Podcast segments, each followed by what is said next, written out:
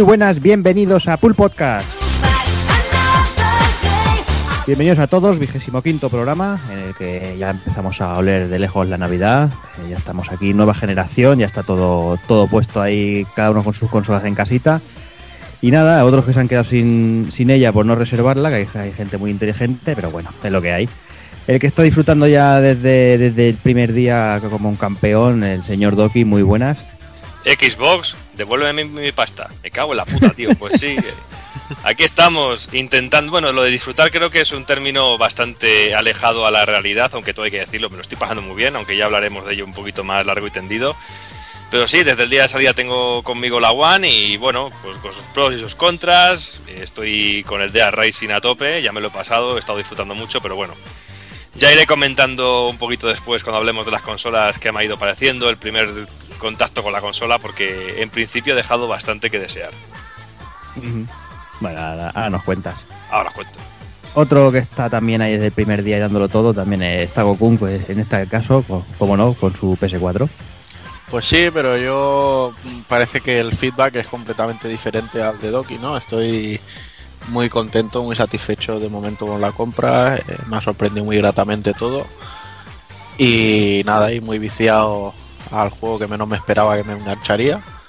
Bueno, al que menos me esperaba, ¿no? Porque no es ni un Battlefield ni un Call of Duty, o sea, pero un juego, bueno, el Resogun este de, de la Store, de- del PS Plus, me tiene enganchado vivo. Y Bueno, nada, nada, ya- que- luego ya os cortaré. Le Dime. daría las gracias a Marcerni, ¿verdad? ¿Mm? Que le daría las gracias a Marcerni tú, Sí, la consola. Y él Sí. te diría de Magda. Joder, qué nivel este caso haría. Qué nivel, qué nivel, madre mía. Yo antes cuando, cuando Doki ha dicho con unos cuantos pronto y unos, pros iba- y unos, pros y unos contras iba a decir un paridón también, pero me he preferido callarme. No hay que callarse, no hay que callarse nunca. Iba a callarme. el, el Evil debería haber seguido tu ejemplo. Exacto, exacto. que aquí. En Te fin, vamos a algo, seguir. tío, que te veo, te veo muy subido con la Play 4, tío. Te tengo que trolear un poquito, coño. No, subido no, contento. Me- ya, Bueno, ya como me, veis, ya me llevé la decepción con el día 1 de la Wii U y me alegro de no llevármelo con esta. Bueno, bueno, bueno. Todo, todo, todo se andará. Ya veis también que Evil está por aquí y ahora no le voy a dejar hablar por, por adelantarse, que se joda y que nos salude. Ahí. Ya, ahí está. Hace bien, pero bueno, ya sabes que me cuelo y saludo aquí a la gente. Y nada, yo sobreviviendo a la vorágine de, de la Next Gen con, con el Mario y la verdad que con el Mario se puede sobrevivir y pasárselo uno muy bien, muy bien. Bien, bien, bien. Bien, bien. Pues déjame también que saludo al amigo Hazard, muy buenas. Hola, muy buenas. Pues nada, volvemos por aquí a ver si, eh, si hablamos un poquito de alguna de las novedades que han salido. Yo la verdad que las consolas de nueva generación de momento no las voy a tocar. Porque Mm. tanto la Play, la Play 4 como la Xbox One para mí tienen un catálogo que es una puta mierda de inicio. Y, espe- y espe- de verdad, con la mierda de ñac ese, tío. Ñac. ¿Qué de- Ha dado asco del desprecio que has mostrado, solo como diciéndolo así, qué desprecio. ñac. Ñac. Es que es verdad, tío. Esos juegos ahí con animalitos que quita, quita. Claro, sie- siempre es mejor jugar a cosas de, de pegarle, pegarle tontas, tortas a vampiros para quitarles la ropa, ¿no? Eso es un juegazo.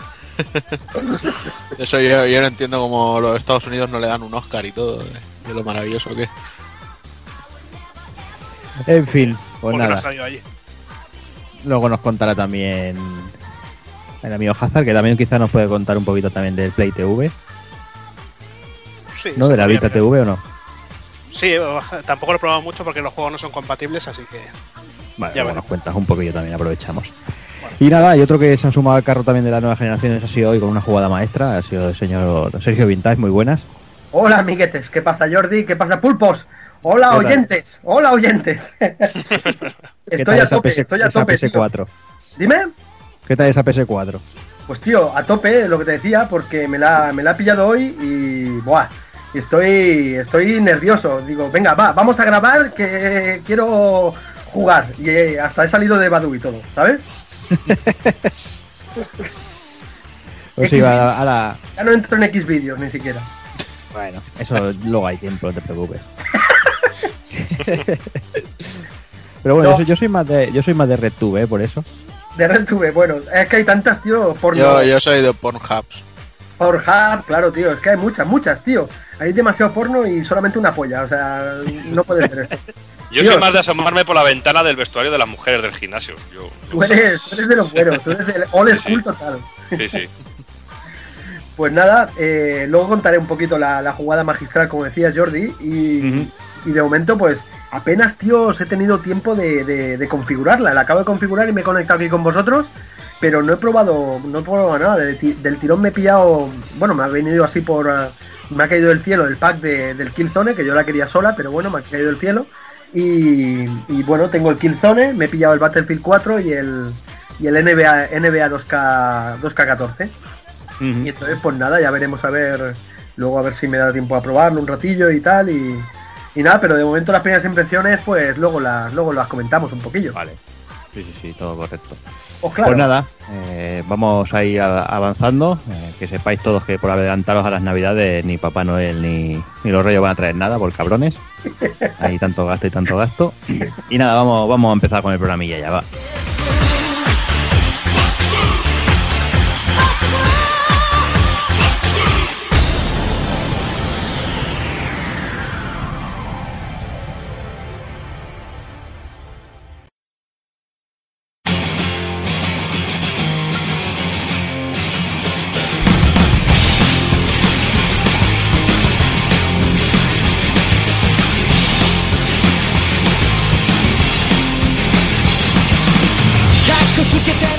Y en este vigésimo quinto programa empezaremos con las noticias destacadas del mes de noviembre de 2013. Pasaremos a las novedades del mismo mes.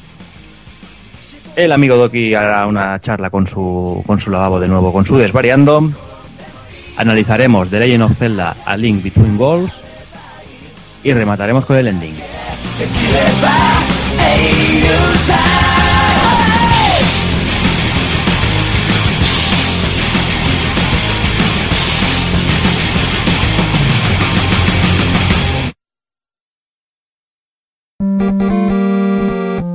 pulpofrito.com. Me gusta.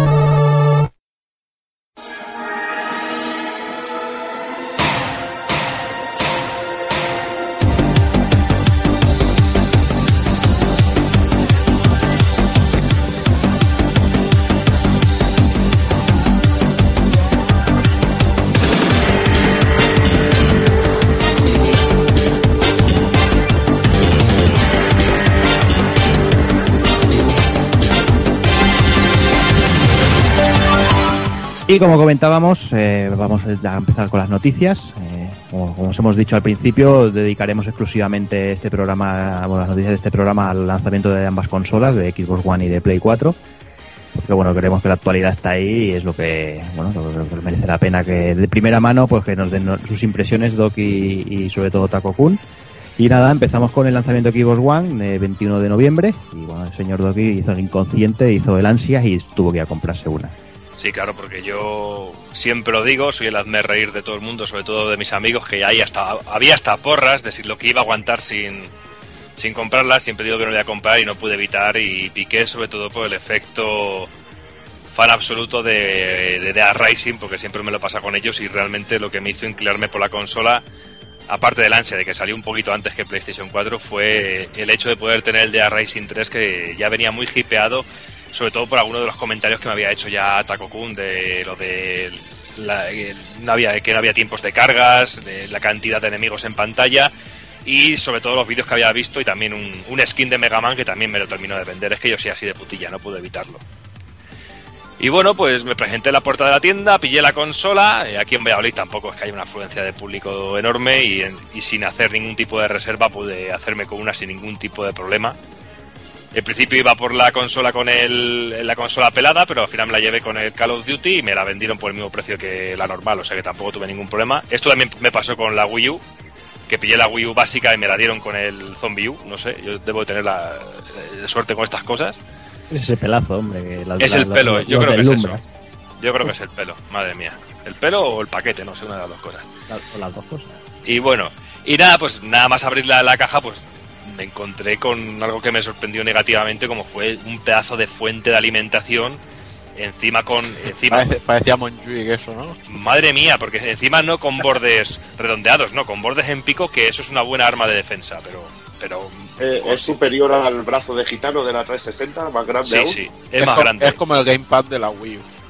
sí más o menos es más, es más o menos es no sé tío pero es, es muy grande es muy robusto y encima pesa es como el de la E- 360 pero como más Eso. modernito y más Un dedito eh, menos que el de la 360 hace.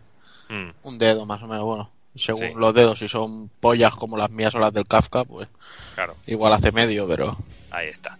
Y bueno, y luego la consola, pues eh, tres cuartos de lo mismo. La consola es enorme, es, es muy grande, parece un, un VHS o un beta, no sé, es un de pepinaco, sin ningún tipo de botones y con un acabado, un acabado que a mí me ha gustado mucho. A mí lo que es la consola en, sí me ha gustado porque tiene así como unos acabados en, en satinado, también como si fuera un poco negro piano, todo muy bonito, con ausencia totalmente de, botones, incluso para encender la consola y eso únicamente hay que pasar la mano por delante del logo de Xbox. Y eso a, a nivel de detalles me ha gustado mucho. Luego tiene muchas eh, fuentes de ventilación para que la consola no, no se sobrecaliente demasiado. Y sobre todo también luego el, el, el monstrenco que me está mirando continuamente todos los días aquí en mi casa, que es ese pedazo de Kinect, que es un bicho enorme, pero bien grande. Gordo, gordo y consistente, como me gustan a mí. La CIA te controla. La Ahí está, sí, sí. Sí, ya tengo algún colega que me ha dicho que por qué no lo tapamos, que le incomoda, que cómo le miran. Y bueno, eh, luego también tenemos el mando, que eso sí que me gustó mucho. Eh, es eh, bastante, es algo más pequeño que el mando de 360, pero es muy cómodo, me ha parecido muy cómodo tanto al tacto como a la hora de jugar. Eh, quizá para los juegos de lucha me ha parecido un poco, la cruceta es un poco guarrilla, no me ha hecho mucha gracia. Tampoco soy un maestro de los juegos de lucha, es bien sabido por todos, pero a la hora de manejarlo y controlarlo no me, no me ha gustado. Al igual que digo que los stick analógicos me han gustado mucho porque tienen un poquito de, de relieve para que no se resbalen los dedos, como podía ocurrir un poco con la 360, pero a nivel de, mando mmm, me ha parecido muy interesante y muy cómodo a la hora, de jugar. Y sobre todo también tiene algunos detallitos que me ha gustado mucho, por ejemplo la luz de que se ilumina el, el, el, logo de Xbox, se ilumina la parte frontal del mando y eso me ha gustado mucho porque tiene un color así muy bonito y que le da un toque muy elegante a la consola, como yo creo que es el diseño general de la consola que es muy elegante. Pero bueno, no eh, lo interesante de una consola no es lo que el aspecto que vemos por fuera, aunque quede muy bien decorada como los libros en una, en una biblioteca que no se leen, pues no tiene ningún sentido, pero bueno. Y bueno, pues nada más encender la consola, pues ya hay que ser conscientes de, quizá no sé cómo será en PlayStation 4 porque no lo he podido comprobar todavía, pero aquí eh, tenemos un buen rato de pantallazo en blanco, reinicio de la consola, otro pantallazo en blanco, aparece el logo, otro reinicio, esta cosa de 5 o 6 minutos todo el tiempo apagándose, encendiéndose, dando pantallazo en negro y cosas así hasta que conseguimos que la consola se, se inicie. No sé, Taco Kun, si esto en PlayStation 4 ocurre o tenemos un inicio más rápido. Ni de coña pasa esto. Mm. A Play yo llegué, la puse y salió eh, actualización de Nai menos, porque fue un Mm. momento. Y ya cargar mi usuario y mi sesión y listo. Bueno, pues aquí de todo eso nada. Aquí eh, tarda un buen rato en encender, tiene como varios reinicios, pantallazos en negro y eso sí, una vez que ya encendemos la consola, pues ya podemos acceder a todas las aplicaciones que tenemos que descargar e instalar. Mm. La consola de por sí no trae nada, viene totalmente pelada y hay que conectarse a internet, hay que ir a la, a la, al, al bazar de la consola y descargarse todo. Todas las aplicaciones, todas las cosas, incluso si queremos poner un Blu-ray, tenemos que descargar la aplicación para cargar un Blu-ray en la consola, Joder. por ejemplo. Ya. Eh, luego nada más empezar, eh, nada más empezar se nos pide la configuración del Kinect. Déjame que te, que te corte un momentito. Ahora que estabas en el tema de, del inicio, del arranque de la consola, me hace mucha gracia porque un día salió el, el comentario de eh, bueno primero salió el mayor Nelson este diciendo mirad lo rápido que se enchega Xbox One 18 segundos. Y pip pam dices bueno 18 segundos y ni la 360 ni la PS3 tardan tanto pero bueno vale. Pero resulta que aquí el amigo nos la dio con guacamole y que la consola tarda, o sea, eso es si la tienes en, en espera. Pero si la tienes apagada, que no está en stand-by, tarda un minuto y medio casi en Tarda un, minuto, tarda un minuto 14 cronometrado esta misma tarde por mí mismo aquí en casa. Que dices, a ver, realmente no lo considero un problema, porque dices, a ver, un minuto entre que la enchegas, te sientas en el sofá, coges el mando, pones la tele y tal, ha pasado el minuto, o sea, no hay un mayor problema que eso. Para mí el problema está en que te la quiere vender con queso el hijo de puta del mayor Nelson y sobre todo el decir, ya no, ya no comparándola con Play 4, sino decir, si en Xbox 360 no era necesario eso, ¿por qué ahora que se supone que es más mejor todo, me lo haces así? O sea, ¿qué has hecho con este sistema operativo? Que además parece un sistema operativo de, de tablet, de, Sí. de Windows Phone, de esos de Ahora, ahora llegaremos a ese punto, pero en efecto es muy torpe y como tú bien dices, si tú al principio la consola, la configuración puedes configurar que la consola esté totalmente apagado, apagada o que esté en modo en standby, como podríamos decir. Si está en standby, pues tarda alrededor de 10, 12, 14 segundos en encenderse, pero si no, como te he dicho, un minuto, 14 segundos en conectarse en los tres intentos que he estado probando esta tarde. O sea que yo creo que es un tiempo más que, más que considerable. Y bueno, nada más encender la consola, como tú bien, eh, como bien has dicho, nos encontramos con una interfaz eh, que recuerda totalmente a un, a un Windows Phone, totalmente. La disposición de todos los cajetines, la disposición de todas las aplicaciones y la forma de movernos eh, por, todo, por todos los menús. Algo que en principio puede parecer muy claro, pero que puede llegar a ser un lío total. Porque yo lo veo todo como muy desordenado, lo veo todo como muy aglutinado y llega un momento que no sabes qué cosas están en un lado y por qué están ahí y por qué se mezclan de repente las cosas en un sitio o en otro. O hay aplicaciones que si no bicheas un poco por, por todo el interfaz, no das con ellas. Y bueno, una vez ya eh, conectada la consola, lo primero, lo primero, lo primero, lo primero que nos va a mandar a hacer la consola a nuestra Xbox One es eh, sincronizar nuestra nueva, nuestro nuevo Kinect con la consola y con la televisión y con el espacio donde estamos. De decir que en ese sentido me ha gustado mucho porque yo el antiguo Kinect lo compré en su momento y lo tuve que devolver porque aquí en mi casa no me reconocía. No había espacio suficiente desde el televisor hasta el sofá. En mi casa son 20 metros cuadrados y no había espacio no hay no llega al metro 40 no llega al metro 40 lo que hay desde el televisor hasta mi sofá no me queda otra y aquí en esta ocasión ah, no he tenido ningún problema y en cuanto lo he puesto eh, lo ha reconocido perfectamente la distancia se ha reducido muchísimo con lo cual yo creo que es un acierto en esta ocasión que el ángulo de visión del- de la cámara del ojo de la cámara se ha ampliado bastante y funciona muy bien Sí, Eh, ya, ya no solo el ángulo, sino eso también es muy positivo en lo que he visto yo en las consolas de mis colegas. Incluso mm, te reconoce a oscuras, ¿sabes? Mm. No necesita una iluminación que digas, joder, eh, tienes que tener todos los halógenos puestos. Sea, está realmente el, el Kinect, lo que es la óptica que le han puesto, está muy, muy currada. la óptica y el micrófono. Ambas cosas funcionan muy bien y luego lo hablaré un poquito más adelante, pero el micrófono demasiado bien. Para mi gusto ya explicaré esto por qué. Y bueno, pues como tú bien has dicho, pues eh, te reconoce tanto con una luz tenue, con mucha luz o incluso a oscuras. Y esto no es coña, yo con mis colegas estuvimos aquí desempaquetándole y poniéndola y mi amigo Adri se sacó hasta la chorra para ver si se la reconocía y se lo reconocía. O sea, le reconoció la chorra con la luz apagada. Ahí queda. O sea que funciona de puta madre. Y esto no es mentira que es bien cierto. Es bueno para detectar elementos detectar peligrosos. rabos. Funciona de puta madre. Y bueno, pues, eh, pues eh, se configura todo, configuramos la, el sonido, la distancia de la cámara, la, eh, la iluminación y decir que todo lo de la todo lo que tiene que ver referido todo lo referido con la consola se puede manejar totalmente con la con, con la voz mediante mediante el Kinect. Eh, podemos ir a cualquier juego, a cualquier aplicación, podemos anclar aplicaciones eh, para ponerlas en un segundo plano, podemos descargar, incluso podemos apagar la consola. Esto puede ser un problema porque no reconoce los comandos del, del dueño de la consola, sino que reconoce los comandos de todo el mundo. Y puede haber algún hijo de puta, como de mis amigos, de estar jugando la partida, decir Xbox apaga, decir sí y apagar la consola y a tomar por culo todo. Ahí queda, que me lo han hecho un par de veces. Y alguna voceaba hasta de- por la calle para ver si funcionaba. Es que yo tengo gente por aquí muy simpática en Fachadolid. Lo puedes desactivar, ¿no? Esto. Sí, se puede desactivar todo eso. Pero bueno, que con esto quiero decir que funciona muy bien. Me ha sorprendido muy gratamente que todo el reconocimiento de, de Kinect funciona a las mil maravillas. Eso sí, siempre que estés en la soledad de tu casa. Si está con mucha gente y hay mucha gente hablando, el sistema es torpe, el sistema falla, y, pero bueno, yo creo que es lógico porque no deja de ser un, micrófono que, rec- que reconoce voz. Y cuando decía antes que era demasiado funcional el micrófono era porque, por ejemplo, eh, yo jugando al Dead Rising, eh, ya lo comentaré en el análisis que estoy preparando para la web de Dead Rising 3 de Xbox One, que el juego acepta comandos de voz, por ejemplo, de poder eh, dar órdenes a los, a los compañeros, eh, o, por ejemplo, dar una voz para que uno de los maníacos eh, le provoques, o para que los zombies caigan en un agujero porque van hacia ti. O, por ejemplo, también para que eh, salten los menús, para poder mejorar los personajes. Pues muchas veces los zombies gritaban en la pantalla y me saltaban los menús.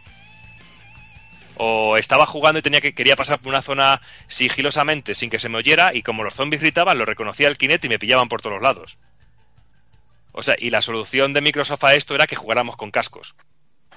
Y no me parecía ni, ni medio lógico. O sea que en ese sentido habría que retocar un poquito el sistema porque es una porque es una putada, porque es divertido jugar con comandos de voz, tío. Me ha parecido hasta gracioso, me ha gustado. Y bueno, eh, ya pasando de esto, a- eh, descargamos todas las aplicaciones. No tarda mucho en descargar las aplicaciones, suele empezar muy, muy poquito. Eh, pero por ejemplo, cada juego que ponemos, el de Racing, por ejemplo, o el Rise, eh, tarda una media de 35 minutos de instalación del juego. Algo que me ha parecido exageradísimo. Sobre todo comparado con algún amigo que tiene PlayStation 4 y que me ha dicho es poner el juego y se instala al momento. No tarda nada. Y aquí tardamos 35 minutos del ala. Eh, luego, por ejemplo, descargar el, el Instinct de la- del bazar tardó una hora y media. Y luego descargar el DLC que viene con el Call of Duty y instalarlo tardó de reloj con la consola encendida un día y medio. Joder. Y, y yo tengo una buena conexión, ¿sabes? Y me pareció tremendo. Me pareció tremendo. No, no, no lo vi ni medio lógico. No lo, vi ni, no lo vi ni medio lógico. Puedo entender que descargar los 40, 50 gigas que pesa el Call of Duty tarde su tiempo. Pero que tarde casi medio día en instalar luego esa, esa cantidad de juego no, no lo veo, no, no lo veo, no lo veo normal. Yo bajé de la Play 4, bajé el Resogun, el Contrast, el Warframe y el DC Universe. En total, para redondear, hecha que son unos 10 gigas. Y estuvo descargando, no llegó a las dos horas y media o así, porque la obtuve mientras comía un rato y tal, y, y poco más. Pues ya te digo que yo, por ejemplo, estoy haciendo y tengo fibra óptica. Y Mm. me va muy bien. O sea, es que no, no, tengo, no, no, me- no tengo ningún problema para descargar nada y esto ha, pa- ha- ha pasado esto. Pero bueno, eh, ya pasando todo esto, eh, tenemos aplicaciones que a mí me han gustado mucho porque, por ejemplo, podemos estar eh, haciendo cosas con la consola o jugando a un juego y tener anclada a la consola la televisión, por ejemplo. Aquí no, porque tendríamos que tener un TDT con salida HDMI. Porque la consola tiene dos salidas HDMI, una para la televisión y otra eh, para conectarla a... Bueno, en, re- en realidad, perdona, eh, una pequeña es una salida y una entrada. No, tiene dos salidas de... Tiene dos entradas de HDMI, quiero decir. O sea, dos puertos, sí, pero en realidad uno es para sacar la imagen a la tele Sí, y el otro es para meterle. Por ejemplo, yo he visto vídeos de gente jugando a la Wii U conectada a la Xbox y entonces le sale en el recuadro ese pequeñito, le sale el, el juego en sí. Es lo que quería decir, que de lo primero que también estuvimos probando era poder estar jugando a la PlayStation 3 en la Xbox One. Y nos pareció Y se, se juega con mucho lag, ¿no? Eh, no se juega con tanto lag, no me, yo no lo vi tanto lag. Eso sí, la calidad de, de imagen era penosa. Ujú.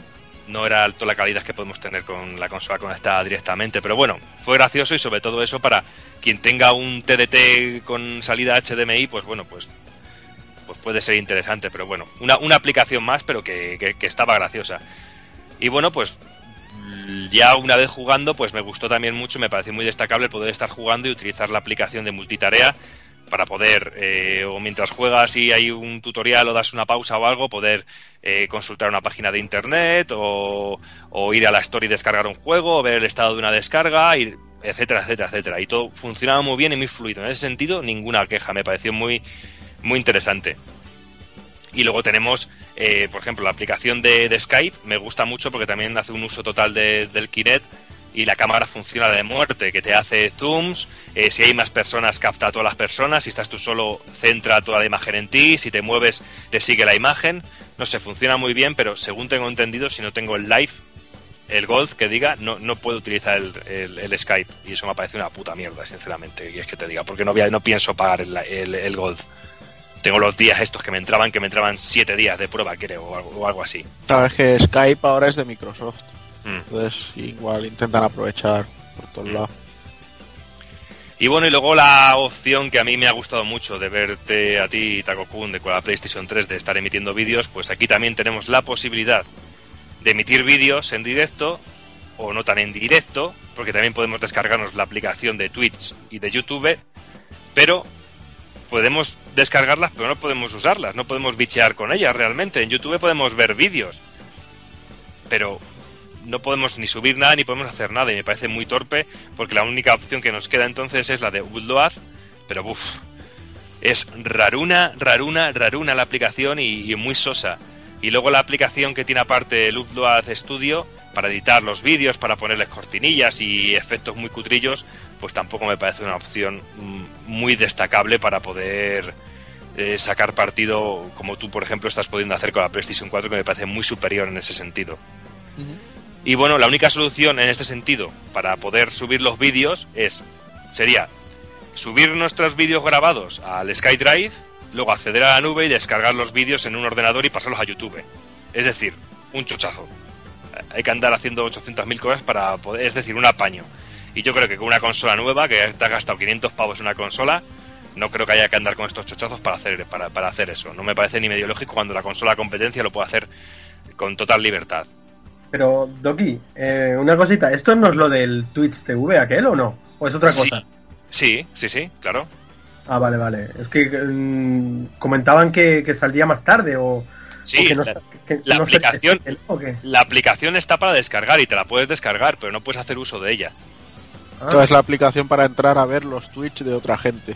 Claro, ah, ok, ok, ok. Vale, vale, vale, vale. ¿Sabes? Pero si tú me has vendido una consola que iba a poder hacer eso, ¿por qué cuando me la compro no puedo hacer eso? Vale, vale, vale. ¿Por qué la consola de la competencia, por qué mi amigo Juanan puede hacerlo y yo no? Ya, ya, ya. ¿Sabes? Que son cosas que te quedas con la sensación de haberte comprado una consola que está a medias, totalmente. Sí, Una sí. consola que, que está inacabada, una consola que ha salido pues para prueba a ver y vamos viendo lo que va pasando. Eh, sé que ha dado muchos fallos la consola, como el famoso knack, knack, knack. Pero a mí, por ejemplo, no me ha dado ningún problema, afortunadamente. Los juegos me leen perfectamente, no, no me han dado ningún problema, salvo un día que no me leía el disco, no sé por qué. Pero en general no me ha dado ningún problema.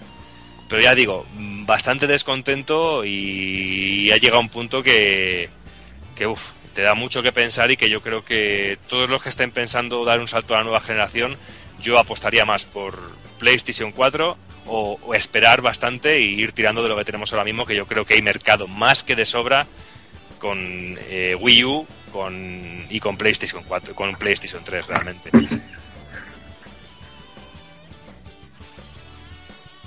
Bueno, nada más. eh, Sí, yo creo que me he quedado aquí. Bueno, es que tampoco quiero hablar mucho de Rising, para que ya estoy haciendo un amplio análisis para, para, la, para la web, pero bueno, en línea general es eso, y que luego también pienso que la baza, entre comillas, de Xbox de un catálogo superior al de PlayStation 4, pues yo creo que es algo totalmente superficial, porque yo creo que tampoco el catálogo de, de Xbox One es es digno, es digno de mención.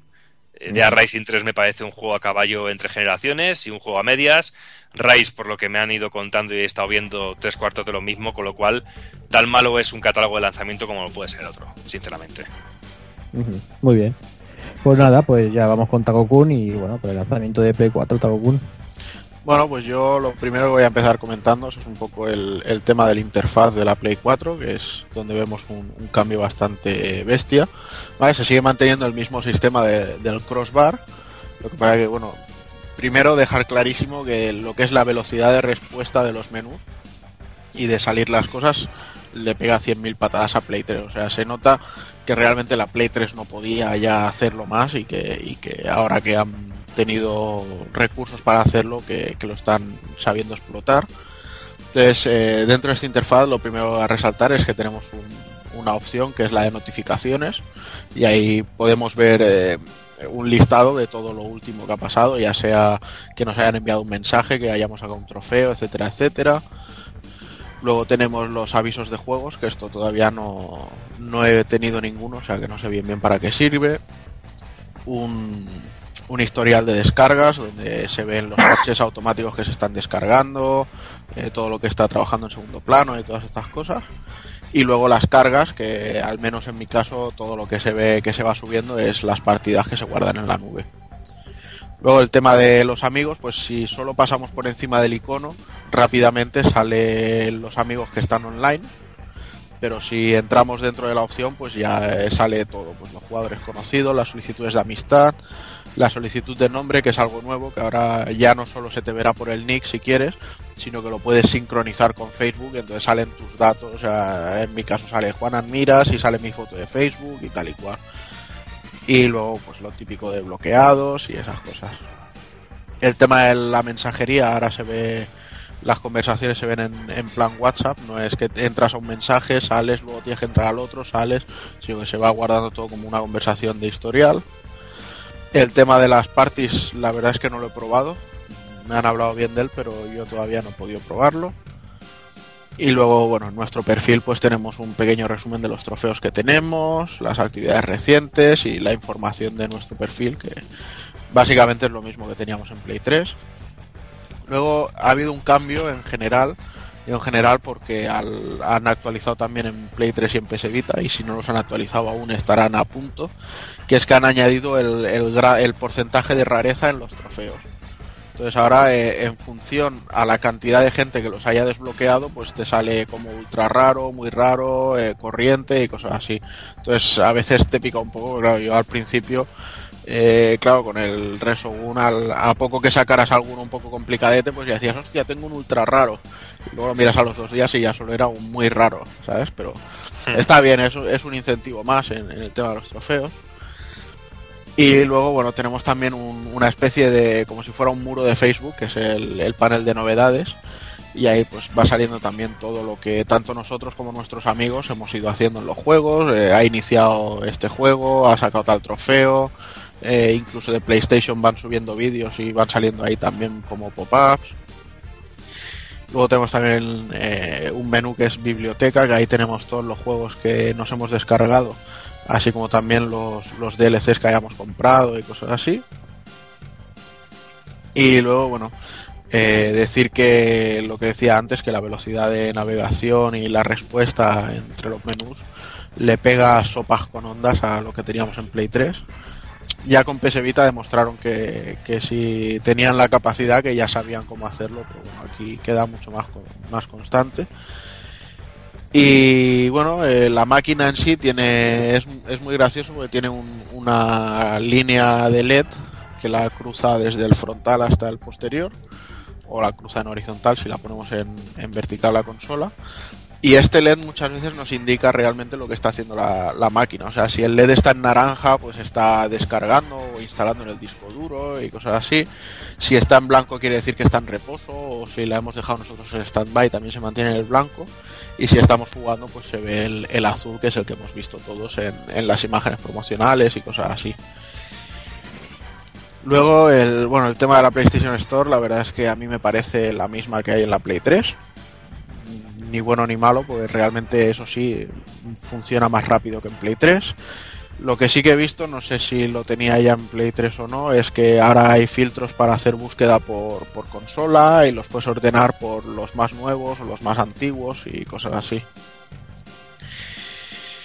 Eh, otra cosa que he visto en la PS Store que no me gusta nada, pero bueno, eso ya no es de la consola, es que los precios de los juegos digitales son una burrada. O sea, me parece indignante que Electronic Arts te quiera soplar 70 euros por un Battlefield o por un FIFA comprados digitales. Es que para eso bajo al- a la tienda y para darte el dinero a ti se lo doy a- a- al pequeño comercio, ¿sabes? O a quien sea, que se, que se tome una cerveza o algo.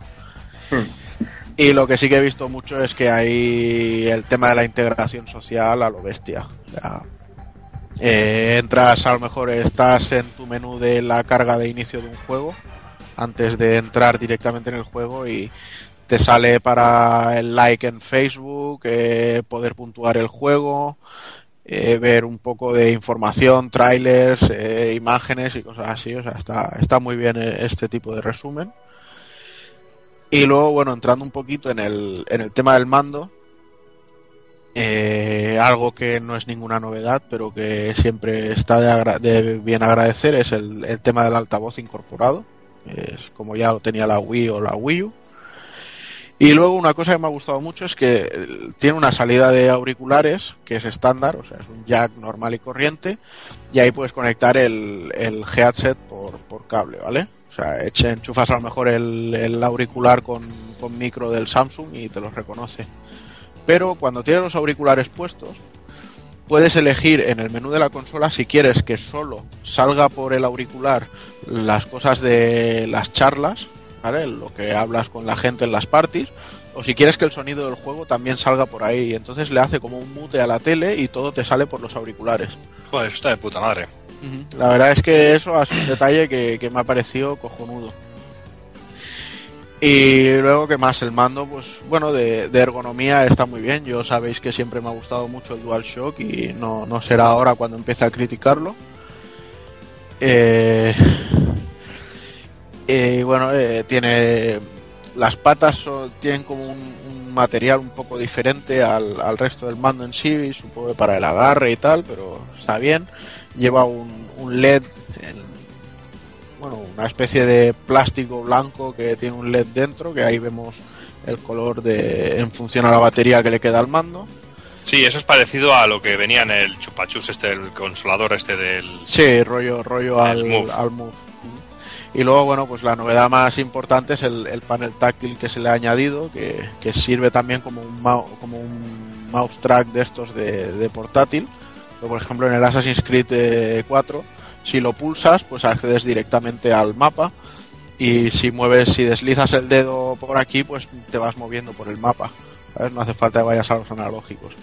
Los analógicos es lo único que me ha dejado un poco más descontento que en Play 3 porque los veo muy chiquitines. Chiquitines y además lleva como una hendidura a la seta que la veo, no sé, me, me era... Quizás más, eh, acaba siendo más cómoda, pero yo estaba más acostumbrado a las otras, ¿no? Los gatillos están mucho mejorados con respecto a los que había en la Play 3. Ya no hay la mierda de, de que pulsas el R2 o el L2 sin querer. Y bueno, decir que el, el trackpad este también hace la función de, de pulsado y en muchos juegos te piden que hagas comandos con rollo como dibujando en el... En muchos juegos no porque no hay muchos juegos, pero en alguno que otro sí que te lo, te lo dicen. Y nada, y ahora pues si queréis guardamos un minuto de silencio por eh, los botones Select y Start que ya nos abandonan.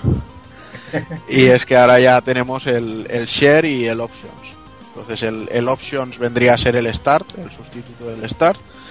Y el Share es un botón que nos sirve para, bueno, lo tan cacareado que se vio desde un primer momento de eh, subir un vídeo, grabar un vídeo, eh, compartir una imagen o, retransmitir tu partida en, streaming, ya sea por Twitch o por Ustream. En Ustream todavía no lo he probado, en Twitch sí. bueno, hay gente que me dice que me ve con lag, hay gente que me dice que me ve bastante bien. El tema del micro y tal parece que se oye. No sé, está, está bastante guay. A veces, la verdad es que está chulo a veces ponerlo y decir, va, a ver si entra gente y, y que vean cómo juego y tal. Yo personalmente te he, estado, te he estado viendo y yo no vi casi nada de lag. Vi un par de cortes en algún momento, pero yo no vi nada de lag y yo lo vi bastante todo, todo muy fluido. Eso, Juanan, aclárame eso. Funciona directamente, tú estás jugando y directamente das al, al botón y te da un... Y le das al, le das al botón, no, eh, tú estás jugando y le das al botón share y es como si se pausase un momento y te sale un menú, una pantalla azul, que no es la de error de Windows, con tres recuadros. compartir vídeo, compartir captura o retransmitir vídeo. Entonces eliges retransmitir y ya te vas directo al... Eliges, bueno, la primera vez que entras te dice si quieres crear un Un perfil. Twitch o un Ustream y tal. Y, si tú ya tienes tu perfil, te lo puedes enlazar directamente Sí. y todo eso. Y si no lo tienes, pues te ofrece la, la opción de eh, cogemos tus datos de tu perfil de PlayStation y, y te pre-rellenamos ya los campos. Entonces lo haces así y ya está. O sea que todo muy directo, todo muy fluido, Sí. todo muy sencillo por lo que cuentas, ¿no? Sí, sobre todo han mejorado muchísimo en ergonomía, ya sea en el software como en el mando, que ya te digo que es, al principio eh, suena raro porque es muy chiquitito el mando, es más pequeñín, pero la verdad es que es todo muy cómodo. Sin duda, la palabra para definir la PlayStation 4 en el momento actual es comodidad. Es muy cómoda. No, no puedes sentarte y decirle PlayStation 4 enciende, pero Afortunadamente. bueno, estaría guay también. No, no te digo que, que no me parecería interesante. Y nada, y un detalle que sí que me parece muy eh, interesante de cara a la gente que se plantee el tema de pillarse una Play 4 es decirles que entre el PS Plus, que bueno, como ya sabéis, ahora es obligatorio si quieres jugar online a, a los juegos de pago, como el tema de los juegos free to play, pues te puedes comprar perfectamente la consola sin ningún juego. ¿Vale? Yo llegué a casa y directamente con el PS Plus regalados el Resogun, que es un puto vicio, y el Contrast, que me da un poco igual. Y luego además de Free to Play, pues tengo el Warframe, el DC Universe, y ayer salió el Blacklight Retribution, que es rollo FPS. El DC Universe es mm, rollo de estos... una especie de World Warcraft, Final Fantasy 11 y cosas así. Y el Warframe vendría a ser no sé si os acordáis de un, de un juego de Play 3 y Xbox 360 se llamaba Dark, Sec- Dark Sector, Sí, que era una especie de clon normalito, porque no era malo, pero normalito del, del Gears of War. Pues Warframe es de esta misma gente y es un free to play. Son rollo ninjas cibernéticos, como, como si fueran los Mutronics aquellos. Y la verdad es que está bastante bien, o sea, no, no es un juego de esta generación, para que nos vamos a engañar, pero oye, es gratis. Puedes jugar tranquilamente en multijugador, puedes ponerte tú solo y hacer una campaña, o sea, que me refiero que el desembolso de 399 euros mm, no engaña a nadie decir es que además me tengo que gastar X en juegos. Puedes aguantar un, tiempo jugando solo a todo lo que tienes gratis. Y eso la verdad es que es algo que juega muy a su favor. sí. Ya te digo yo que con Xbox no, porque la baza del Killer Instinct con el Yago ya cansa. Claro, no, es que el Pues- Killer Instinct, el, el rollo es que tienes un personaje solo, no, estos son juegos completos. Y si quieres son de estos freemium. Si quieres comprar eh, la moneda más rápido, pues pagas. Si quieres desbloquear el casco de forma más rápida, pues pagas. Y cosas así. Y bueno, el Blacklight no, no lo he probado, pero también es, es de ese rollo. Y nada, y yo, como decía, me he viciado mucho al Resogun que es de la gente que hicieron el Stardust HD y que de hecho reciclan algún que otro gráfico, pero bueno, el juego en sí eh, es un planteamiento muy sencillo, muy arcade, tú eliges una nave entre tres, que por supuesto la mejor nave se llama Nemesis, no, no hay vuelta de hoja ahí, y la misión es en un, en un planeta que en realidad le das la vuelta cada nada y menos de tiempo, eh, tienes que rescatar a los últimos humanos que quedan.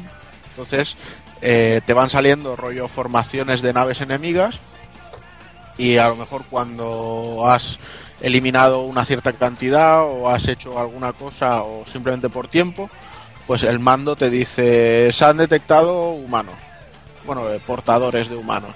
Y entonces sale una formación de naves enemigas, pero que llevan un halo verde.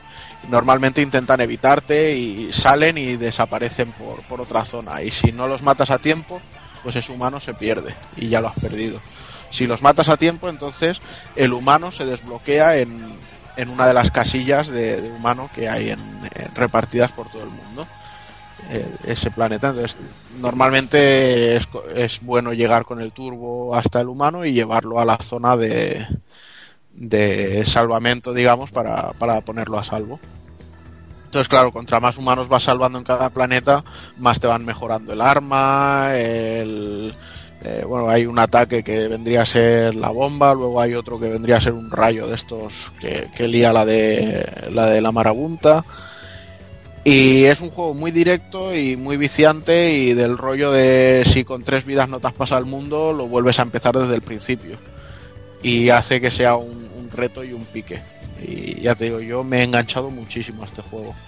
Me lo he terminado ya con una de las naves y ahora estoy con las otras dificultades probando con el, con el resto de naves.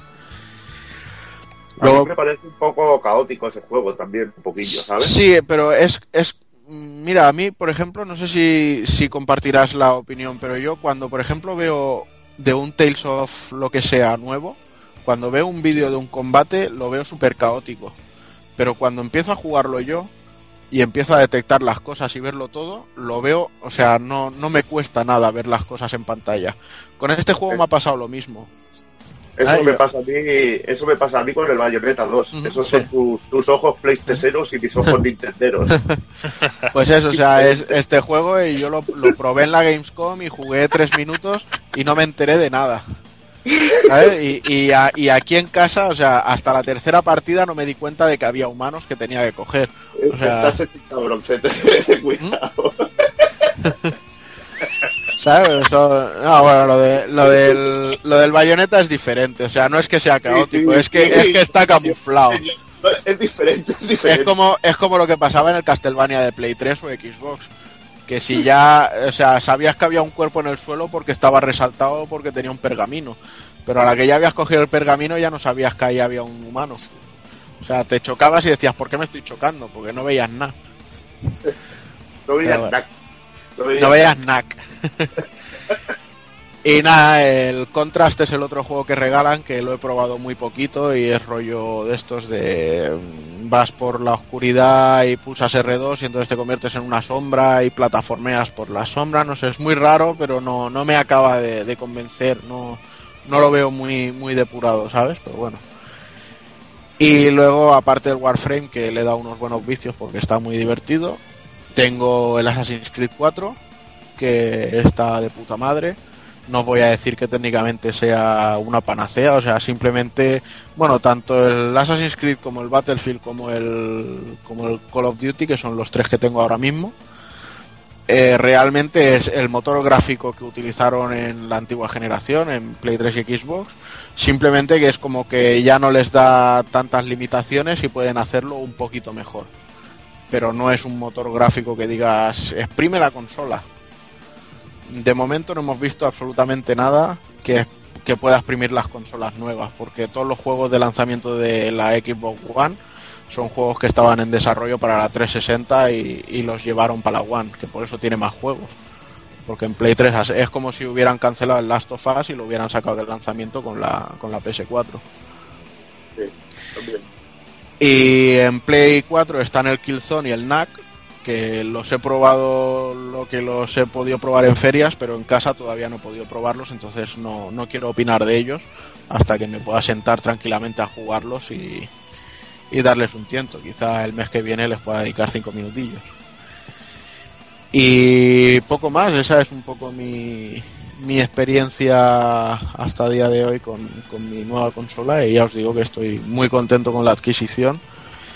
Con Wii U la verdad es que estaba muy contento y en su día, ¿vale? Porque con el Super Mario Bros. U y con el y con el Zombie U me lo pasé muy bien. Lo que ha, ha tardado casi un año en, en tener más juegos, que decir, me apetece comprarme este juego. Y sin embargo, bueno, con, con Play 4 parece que en marzo que llegará el Infamous Second Son, a mí ya me tienen en nómina. Y luego pues ya veremos, a ver. Supongo que pasado mañana con los con los Video Game Awards estos veremos fechas o veremos aproximaciones de, de más material. Y nada más, Sí, chicos. veremos a ver. Bueno, no sé si alguien quiere más añadir alguna cosita. No sé si Sergio Vintage quizá que... Compraos la Play. No, bueno, y es que Fanboy, ya- fanboy, fanboy. fanboy.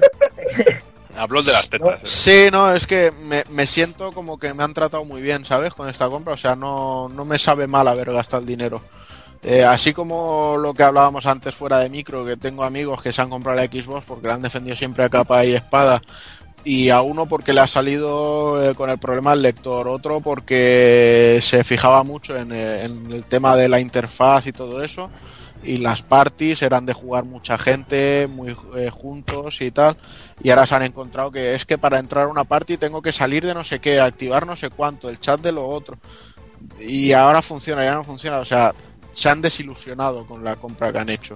Y... Igual que igual que, que mi compañero eh, de trabajo que, que iba con la agonía, se ha pillado la Play 4 Mm, y, y al, eh, un día le funcionó bien y al día siguiente dejó de encenderle mm, y la ha llevado para cambiar, no se la cambian hasta que se acabe de dar las reservas y el chaval está bastante cabreado con el, con el rollo. Supongo que habrá pillado alguna de estas de los chinos que decían que Pero- de los chinos pero- cabreados. Pero no se la cambian en la, en la tienda.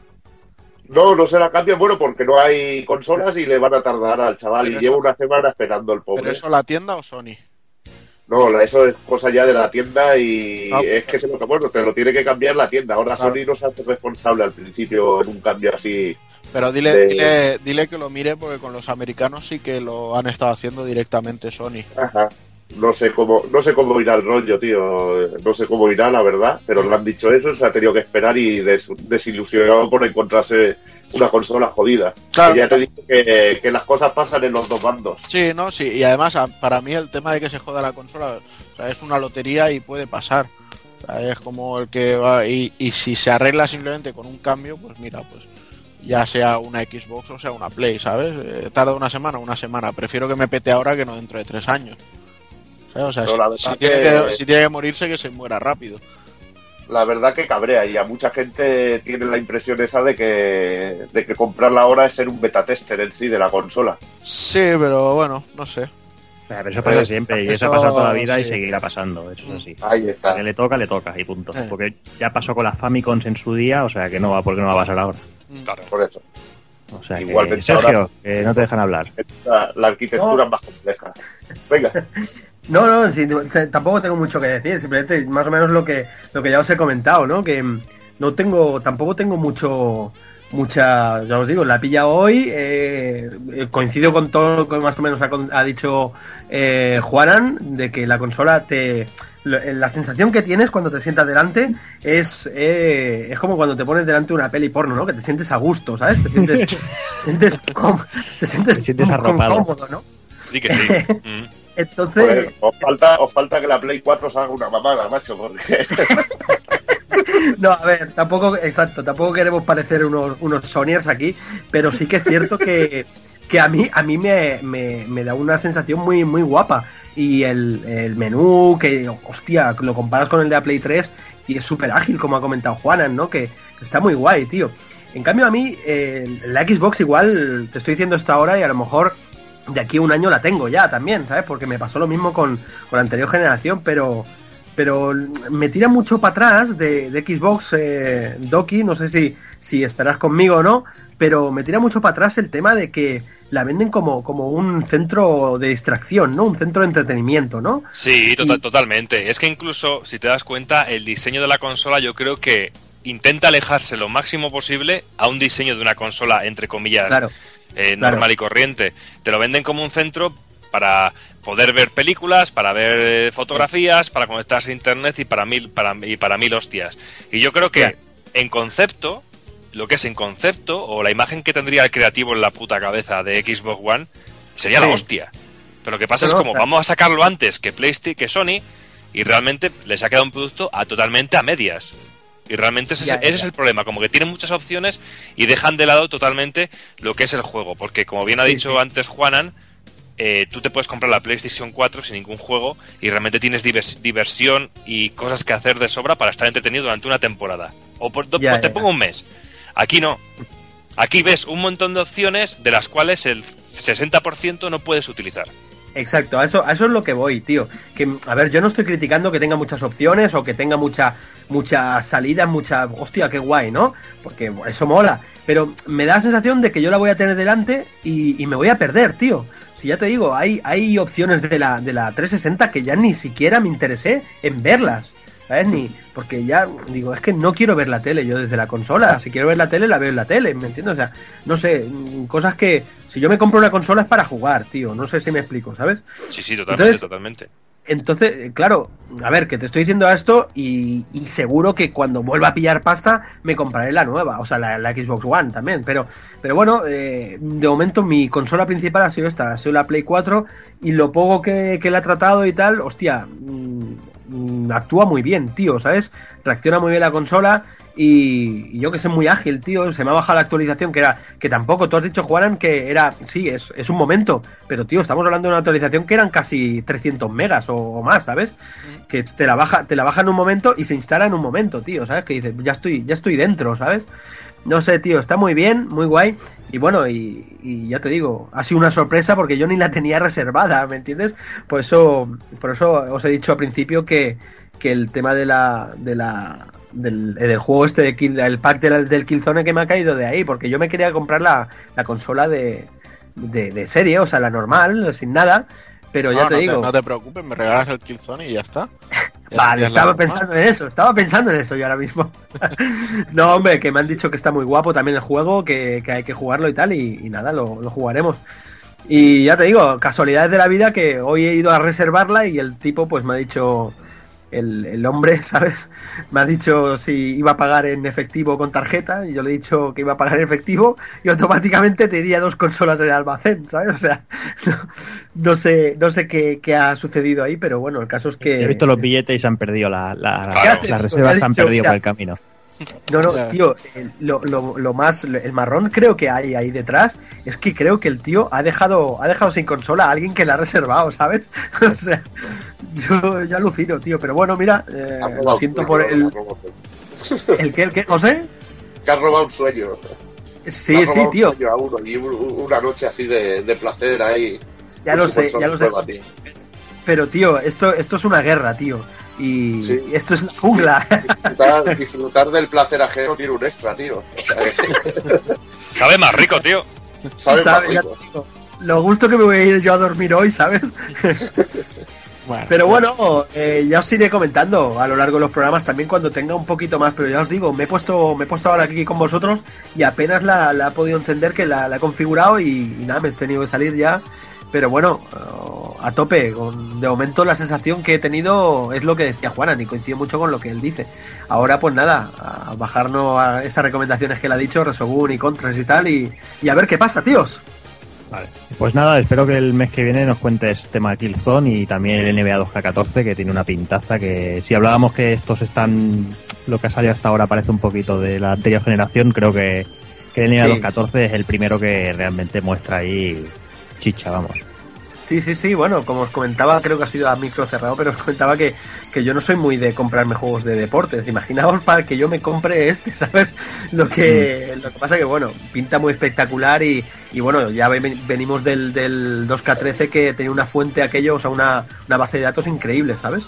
Pero bueno, vamos, vamos a ver, vamos a ver cómo, cómo tira. Yo, yo os garantizo que de estos tres que me he pillado, pues tenemos aquí información para los próximos programas, tío. Perfecto.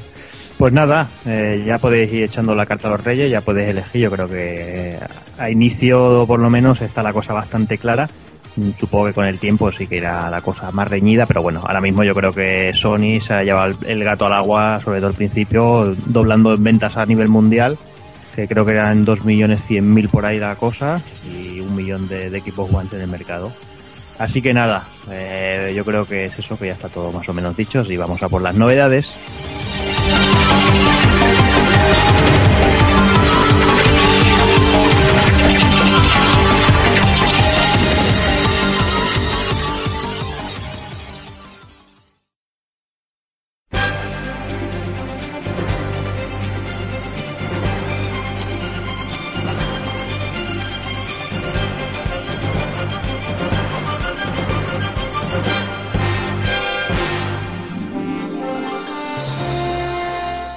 Y empezamos las novedades del mes de noviembre, bueno, con un- el día 7 de, de- de- de este mismo mes, eh, aparecía aquí va Strip 2, un juego de 7, para el día 7 para el amigo Hazard.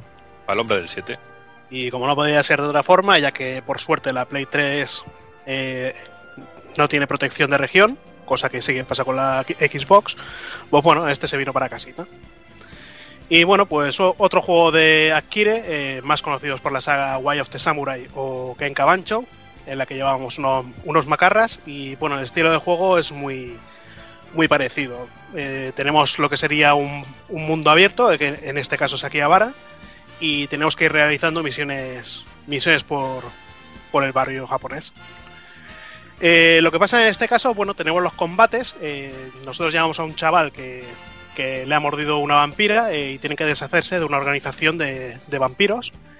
Y para descubrir eh, si nuestros enemigos eh, son seres alados de la noche, pues eh, realizaremos una especie de, combos para quitarle ropa, eh, bueno, para quitarles energía a la ropa, tanto sea pantalones, eh, camisa o gorros. Y luego eh, ef- efectuaremos un ataque especial dejando apretado el botón pues para, para quitarle esa prenda. Y bueno, pues nada más que explicar del juego. eh, la historia realmente no me he enterado de nada porque es japonesa, es en japonés. El barrio de Akihabara está muy bien representado. He visto fotos comparándolas con el barrio y es, exac- exactamente igual. Tiene 150, 150 tiendas que son igual. Eh, está también el Sega Club o el Club Sega. Y bueno, eh, un juego divertido y pervertido a la vez. ¿Y Sony, son Sí. idénticas las versiones de, de PlayStation 3 y de Vita? Yo creo que la, la versión de PS Vita va a ser mejor que esta, porque en esta entras en una zona que no hay, no hay muchas cosas y se nota una ralentización. Yo creo que es que han hecho una conversión de Vita a, a esta versión, a Mm. Play 3. Pero la, han salido las dos juntas, ¿no? Tanto la versión Sí, de sí, Vita. han, han salido juntas, pero yo creo que se han pasado más en hacerlo en Vita. No te puedo decir si en Vita no se ralentizará porque no, no lo he probado.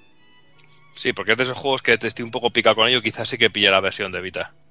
Sí. Muy bien, pues sigo contigo, Hazard, y es que el día 21 aparecía Need for Speed Rivals y también lo has echado tú un tiento, ¿no?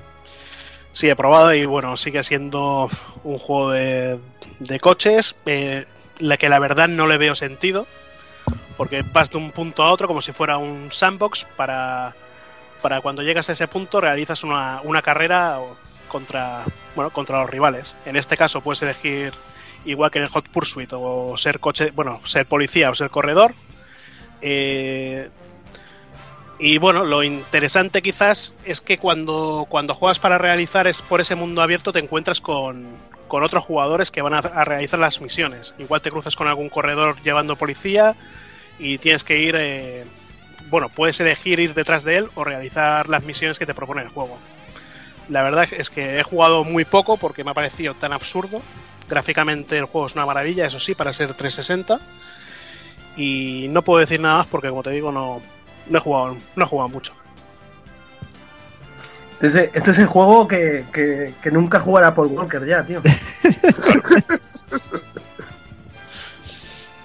Totalmente. Darse en paz, Paul Walker. Tenía que salir. Sí, Sí. era obligatorio. Estábamos todos mordiéndonos la lengua. Todos estábamos pensando lo mismo. Y cabrones, tiene que ser el nuevo fichaje para que rompa la veda, ¿no, cabrones? Claro que sí. Así, si hay que cortar cabezas, bueno, rueda la Que tuya. sea la... Muy bien. Bueno, perdón, conduzca, conduzca, conduzca en paz, eh, Paul Walker. Sí, sí. En fin, eh, corramos un tupido velo y vamos con el día 22 y Senseiya Brave Soldiers, Takogun, ¿Eso de corramos iba con segundas también o qué? eso como veráis. Pues nada, yo le he pegado un pequeño tiento al Saint Seiya Brave Soldiers. Y bueno, pues decir que es un juego de lucha. mm, Diría que está a caballo entre el Naruto Ultimate Hero y lo que hizo CyberConnect con la saga Hack, con- cuando regalaron el Hack versus con la peli, o regalaron la peli con el Hack versus, lo que queráis. Así en plan en 3D, con el botón X saltamos, con el cuadrado hacemos unos golpes, con el triángulo otros y con el círculo magias. Combinando cuadrado y triángulo hacemos diferentes combos, aunque está un poco limitado, quizá 7 o 8 combos por personaje y tirando muy a lo alto.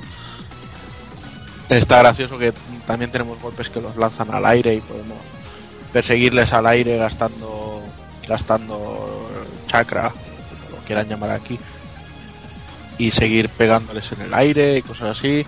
Incluso tiene lo de lo del cambiazo de los Naruto, eh, aquí es una esquiva muy rápida, o sea, como digo, es muy similar y luego también tiene los, los Big Bang Attack que serían los los jutsu especiales del, del Naruto, o sea, es básicamente es un, un Naruto con los personajes de Saint Seiya.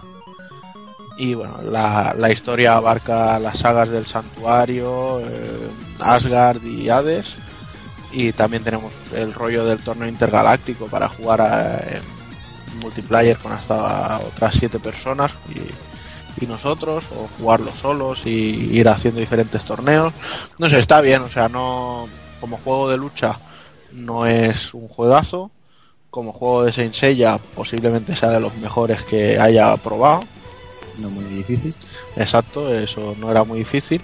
Así que, como siempre decimos en estas cosas, o sea, si te lo vas a comprar porque es un juego de lucha, cómprate el Street Fighter. Si te lo vas a comprar porque te mola Saint Seiya, pues te molará. A ti te gusta el Naruto, porque Sensei ya no ha jugado mucho. Eso de chakra, macho, tú es que no, no has usado el combos, tío. Con la leche, tío. Juan. Ah, bueno, el Cosmos, claro. Simplemente he usado la palabra que me ha salido en el momento y ya está. Porque sabes que el juego es un clon del Naruto y ya está. Mm. Pero sí, básicamente es eso. Lo único de la barra, pues está partida en cuatro secciones y las técnicas te van gastando y tal. Entonces tienes eh, una, o sea, con el círculo tienes una magia, con el R2, L2 me parece que era pulsado y el círculo haces otra, en el aire básicamente las repites. L2 pulsado y cuadrado hace otra más, eh, con el triángulo hace lo de lanzarlo al aire y con el X haría un desplazamiento rápido o perseguirlo.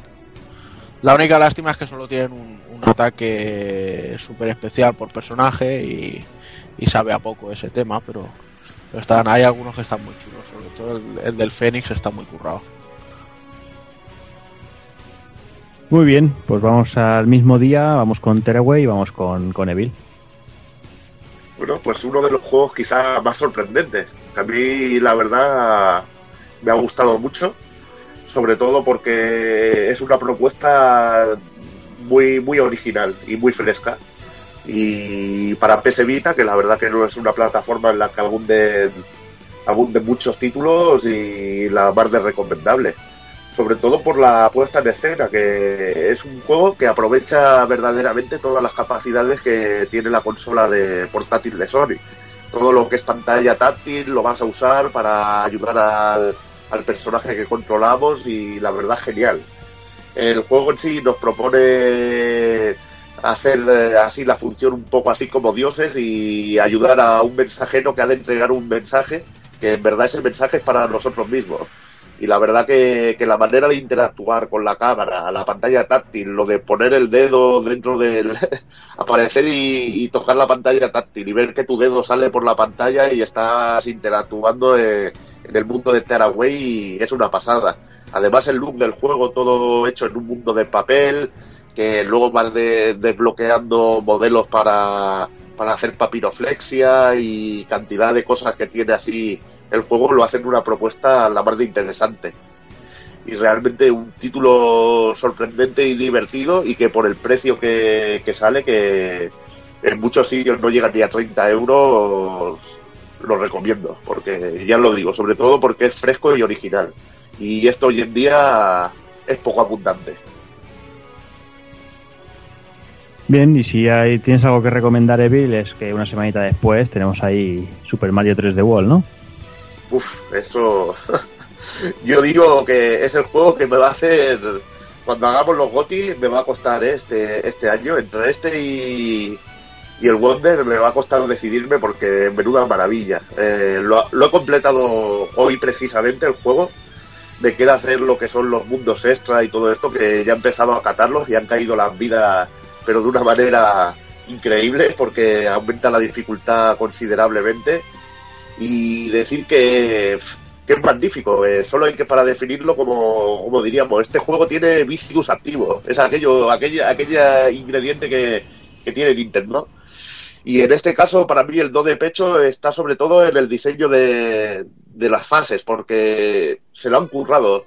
Lo han hecho de una manera que, cada fase es totalmente distinta, incluyendo elementos nuevos y haciéndolo súper variado.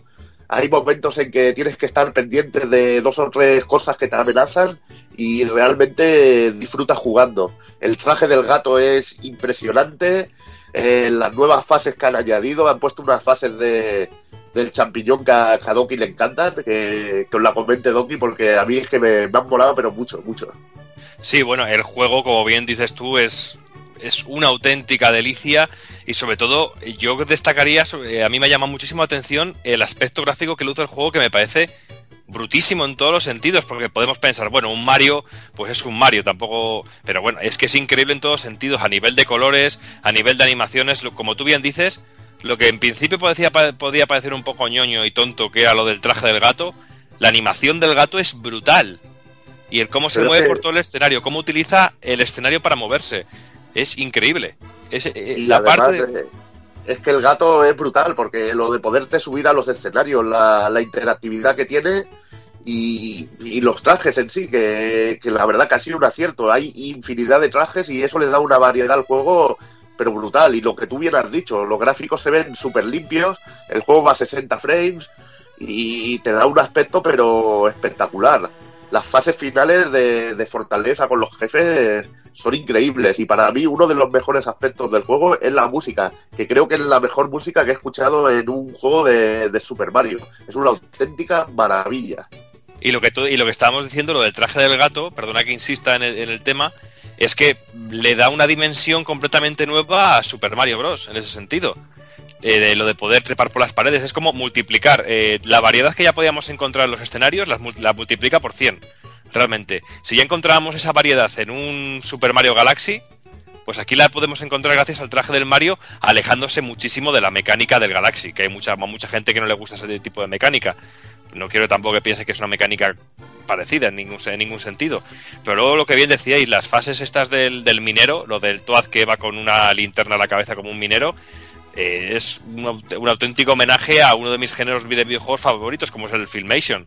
Eh, unas fases en las que podemos rotar la pantalla y moverla en todas las direcciones para poder encontrar cinco estrellas en todo un escenario en el cual estamos limitados porque no tenemos salto o un salto muy limitado y tenemos que ir modi- modificando las cosas, moviendo las cosas y adquiriendo cada vez más, más habilidades.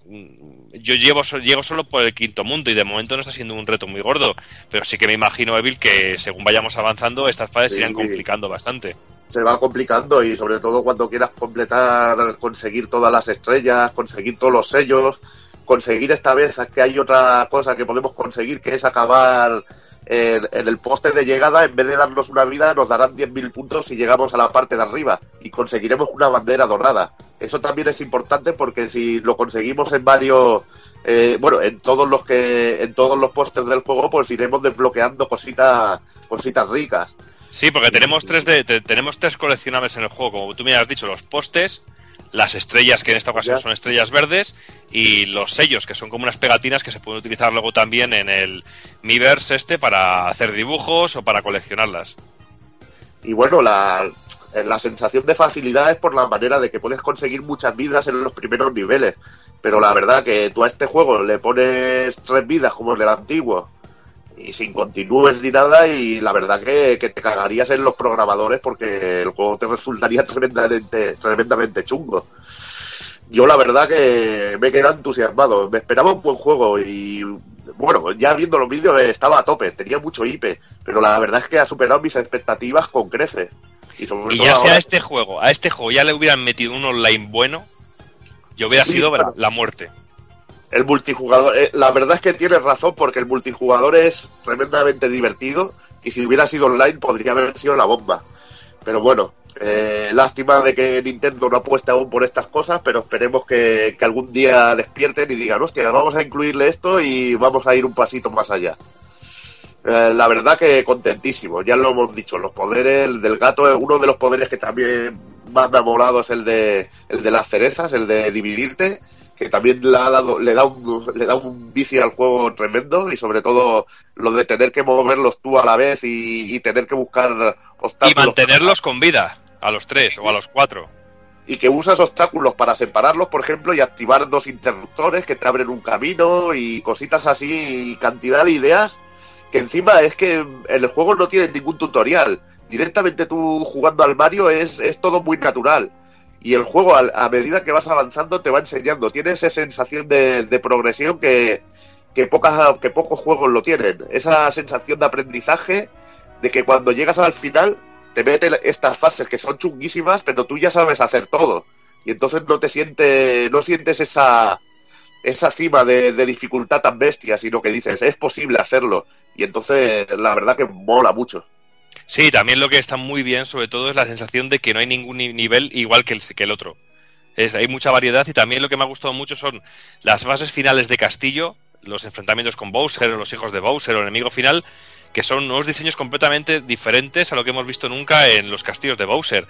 Por ejemplo, el primer enfrentamiento con Bowser en el Bowser Highway me parece brutal. La parte esa en la que vas eh, persiguiendo el coche de Bowser es la hostia.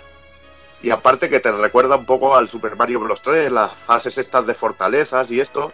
Y es que hay ataques a tanques, hay muchas cositas. Quizá para mí la única pega que los jefes finales me hubiera gustado un poquito más de variedad y que fueran un poquillo más putos, pero realmente también te encuentras algunos que son increíbles.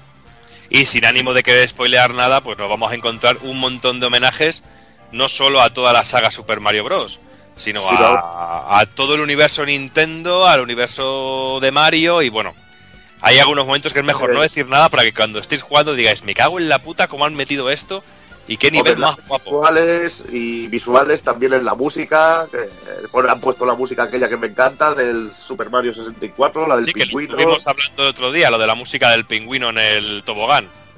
Y nada, yo, yo también hay, hay temas remezclados del Super Mario 3D Land, que me lo dijo el amigo Fran. Dice, le pasé yo una música de este, digo, me, me ha encantado este tema. Dice, hostia, este sale en el 3D Land, pero aquí le han dado un tono mucho más instrumental y más épico. Y la verdad que alucinante, alucinante. Y lo dicho, un juego imprescindible y para mí de lo mejor de la consola y que este es el Mario que, que tendría que haber salido con la consola, la verdad. Lo que se podía decir amor Nintendo, vamos, amor Nintendero. Sí.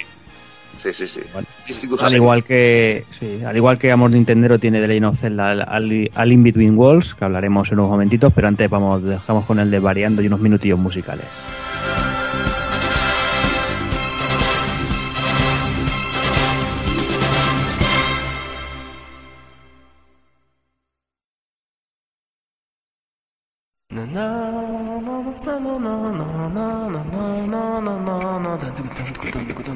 Desvariando. Desvarío. Desvaríos. Desvaríos. Desvaríos. Desvaríos. Desvaríos.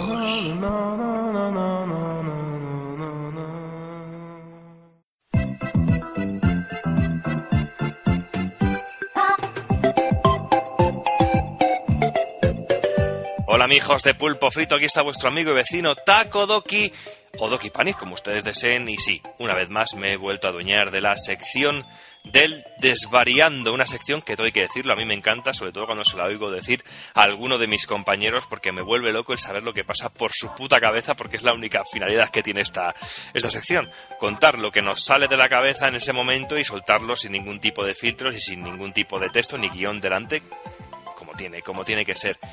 Y bueno, en esta ocasión no vengo ni con un toque crítico, ni vengo a hablar de una Next Gen, que sería muy fácil caer en, ese tópico de hablar en un desvariando de la Next Gen, y más cuando en el programa os hemos hablado de nuestras primeras impresiones con la, con la nueva generación.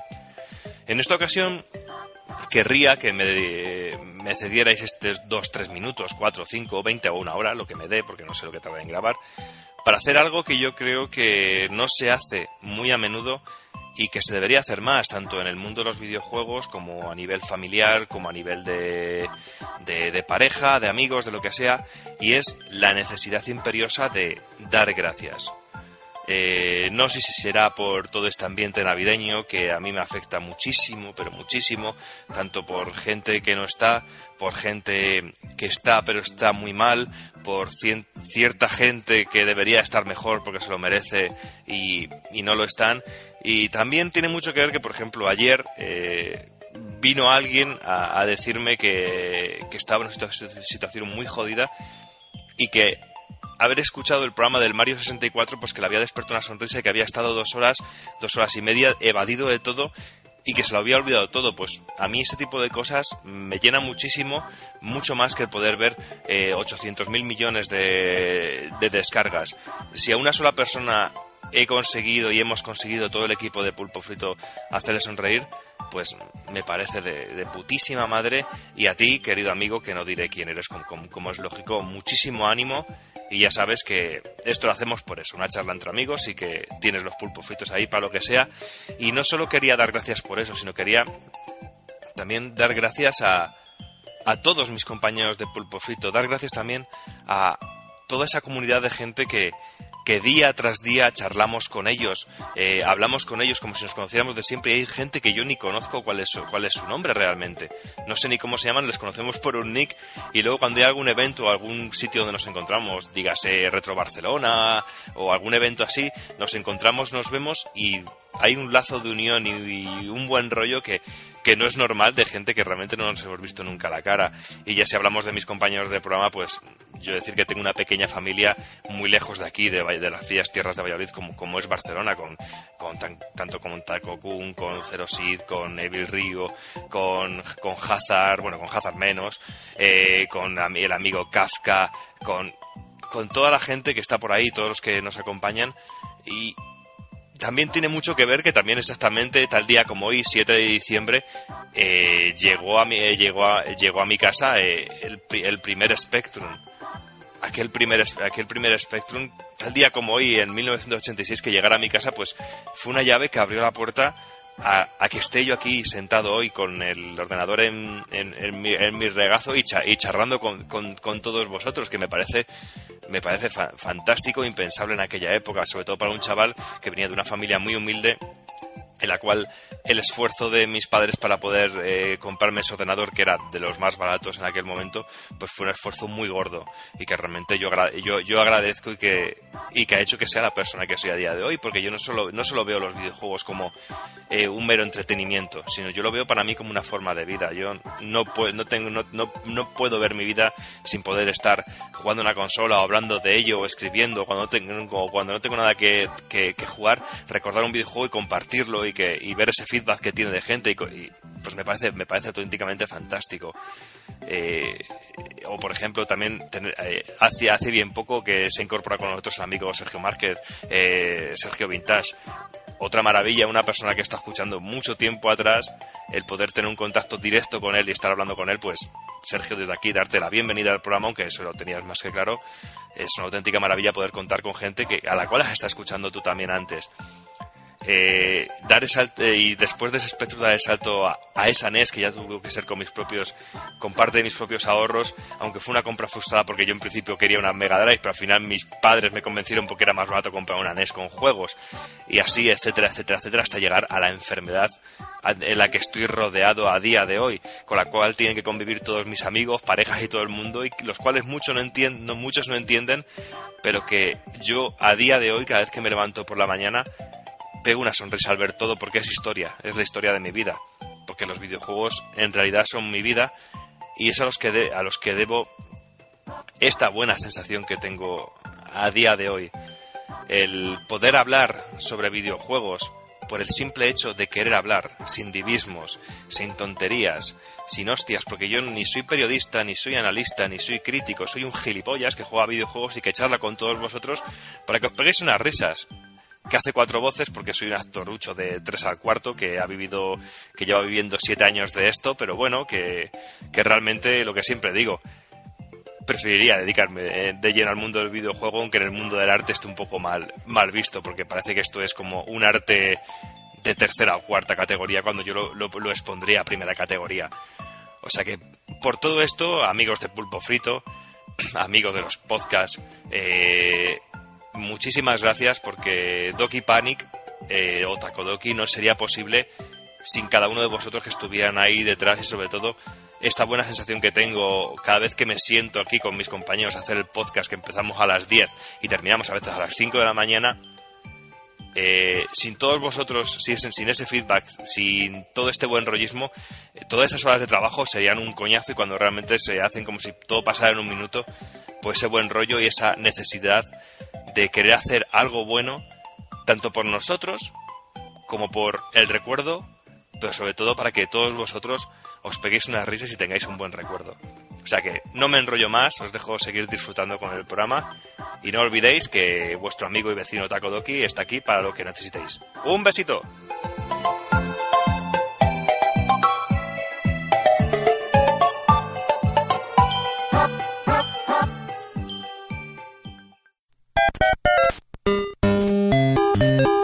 Visítanos en pulpofrito.com. Te esperamos. Y en los minutos musicales de este mes tenemos una canción de la banda sonora de Nier, Song of the Ancients Debola.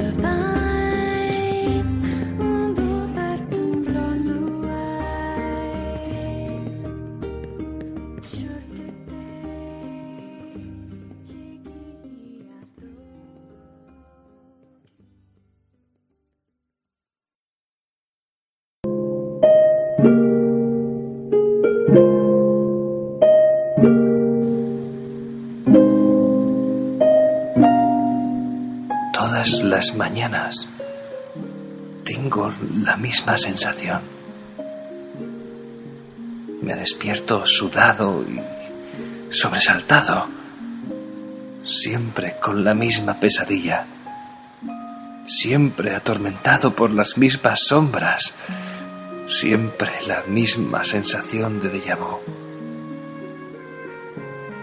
En ellas soy un héroe. Un héroe que salva a mi pueblo, que salva a mi tierra. Mi querida Hyrule, de la amenaza de una gran fuerza maligna. En ellas siempre se repite la misma historia. Un traje verde, una espada y un escudo. Todo ello para salvar al mundo. ¿Qué digo el mundo? El universo. Pero si hay algo que recuerdo de esos sueños, es a ella. Una chica de pelo dorado como el sol y con la mirada más dulce que he visto jamás. Apenas sé nada de ella, solamente su nombre, el cual resuena en mi cabeza una y otra vez. Zelda. Zelda. Algún día te conoceré. Me da igual tener que luchar contra toda clase de adversidades. Solo por conocerte. Seguro que merece la pena que algún día yo pueda ser ese héroe.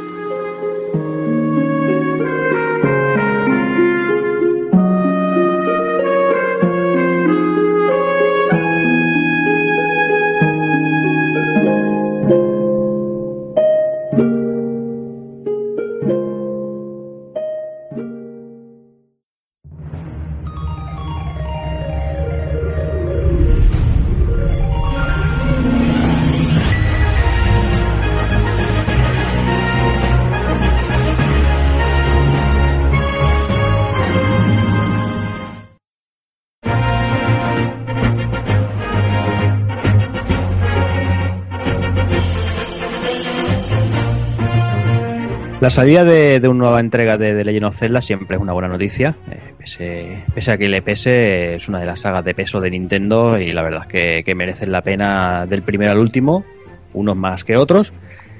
Pero bueno, todos sabemos que consola Nintendo necesita un, Zelda y si es un Zelda original como este A Link Between Worlds, pues mejor que mejor. Quizás el, la- estigma que tiene, que tiene este juego es que, desde un principio se la, se la ha comparado con el eh, con A Link to the Past, la versión de Super Famicom. Y bueno, y es eso, ¿no? Desde un principio parecía que podía ser un remake y hay mucha gente que se ha quedado con ese, con ese, con ese estigma, con ese pensamiento de que el juego no es más que un remake de, la versión del juego que salió de Super Nintendo hace veintipico años. Y nada más, nada más lejos de la realidad, no sé. Vamos a empezar contando un poquito el inicio de la historia, eh, sin mucho spoiler, nada, son los primeros minutos del juego y que bueno, que seguramente lo habréis visto todo en, en, multitud de vídeos y, y- noticias de por todas partes. Pues sí, contamos un poquito la historia, como bien dice el amigo Tacocero, pues eh, no vamos a hacer ningún spoiler, nada, es únicamente que tengáis unos, unas pinceladitas para saber de qué va este eh, A Link Between Worlds, porque sobre todo es como bien has dicho, que hay mucha gente que a mí me ha ido preguntando, ¿pero es un remake? ¿No es un remake? ¿Es el mismo juego pero aderezado con gráficos? Pues nada más lejos de la, de la realidad, es un juego totalmente independiente y es un juego que ocurre dentro del mismo universo de A Link Into the Past. Y bueno, la, la historia más o menos pues nos encontramos como ya es clásico en la saga a un chaval joven, a un joven Link, a un Link o como le llamemos, eh, muy jovencito, un chaval normal y corriente que se encuentra durmiendo, como también es un clásico dentro de la saga, en su casita en el centro de Hyrule y eh, es exactamente la misma casa de, de Link en A Link to the Past, es uno de los pequeños detallitos y homenajes a la saga. Y bueno, pues eh, este joven Link pues es despertado porque llega tarde a su trabajo, eh, él trabaja en una fragua y eh, es una fragua muy famosa dentro de todo el pueblo porque es el lugar donde se abastece a todo el ejército de- del castillo de Hyrule. Y bueno, sale corriendo de la cama y al llegar a la fragua pues eh, eh, le avisan de que el capitán de, la guardia pues ha dejado la espada en la misma fragua y que y tendremos que llevarle las espadas al castillo porque no es posible que se esté haciendo guardia sin su propio armamento. Y en ese momento, cuando estamos emprendemos, emprendemos nuestro viaje hacia el castillo, el viaje nos lleva, por un par de cosillas que ocurren durante, a la capilla, donde nos encontramos con que algo malo está ocurriendo y nos, nos topamos de frente con el malo malísimo del juego, que es Yuga, que es una especie de extraño ser que está atacando a Ceres, la hija del sacerdote. Eh, Yuga tiene la intención de despertar a un antiguo mal conocido por todos eh, para desatar el pánico en Hyrule y lo quiere conseguir eh, con lo que con un poder muy especial que tiene que es, el de convertir en cuadros y pinturas a todas sus víctimas y plasmarlas en la pared. Esto es muy gracioso porque nada más empezar el juego nos encontramos como los guardias del castillo de Hyrule están limpiando las paredes del castillo porque están hechas, están llenas de pintadas de, soldados extraños, soldados que recuerdan mucho a los enemigos, a los soldados enemigos que teníamos en el Link to the Past. Y bueno, así empieza nuestra Odisea en un viaje que nos transporta, como bien dice el nombre del juego, a movernos entre dos mundos, el mundo de Hyrule y el mundo de Lorule, que es una especie de Hyrule oscuro y paralelo en el que conoceremos a Hilda, que es la equivalente de Lorule de, nuestra princesa Zelda. Y bueno, más o menos este es el contexto en el que nos mueve todo el juego, que dista totalmente de ser un remake, sino un juego que está basado en el mismo universo y generaciones, eh, seis generaciones más exactamente de lo que ocurría en A Link to the Past. Sí, además, el, bueno, lo que comentas, eh, aparecemos en la misma casa, el mapeado es el mismo, la música es la misma, eh, con, bueno, con un nuevo toque, un, buen, un nuevo arranged brutal, lo hablaremos luego eh, casi al final del, del análisis.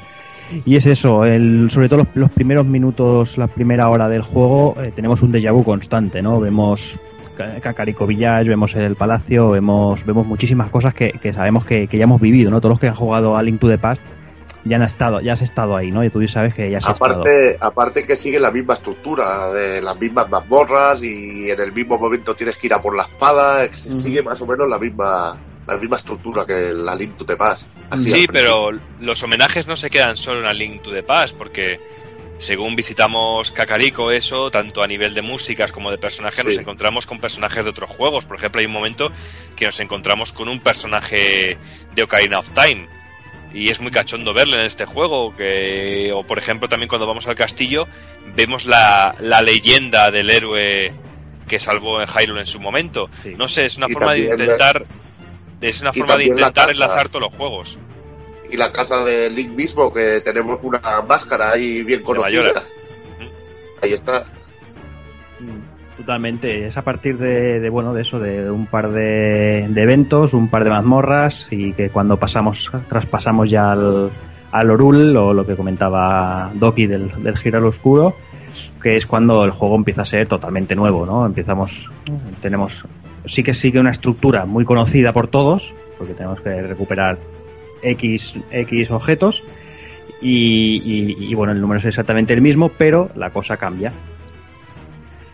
Eh, empezamos con la jugabilidad, jugabilidad típica de, de Legend of Zelda, ya sabéis todos, no hace falta que, hablemos de ella, pero sí que cuando pasamos al mundo oscuro nos encontramos con un nuevo personaje, nos encontramos con Rabio, un, tío que parece disfrazado con orejas de conejo, y el tío con toda su cara se, se nos planta en nuestra casa y, queda como, bueno, sé que el tío se dice que, que, se, que va a montar su tienda ahí dentro de tu casa, y tú, claro, el, el Link es un, un pobre chaval, un jovenzuelo que, que acepta acepta el, bueno, este, el, el planteamiento.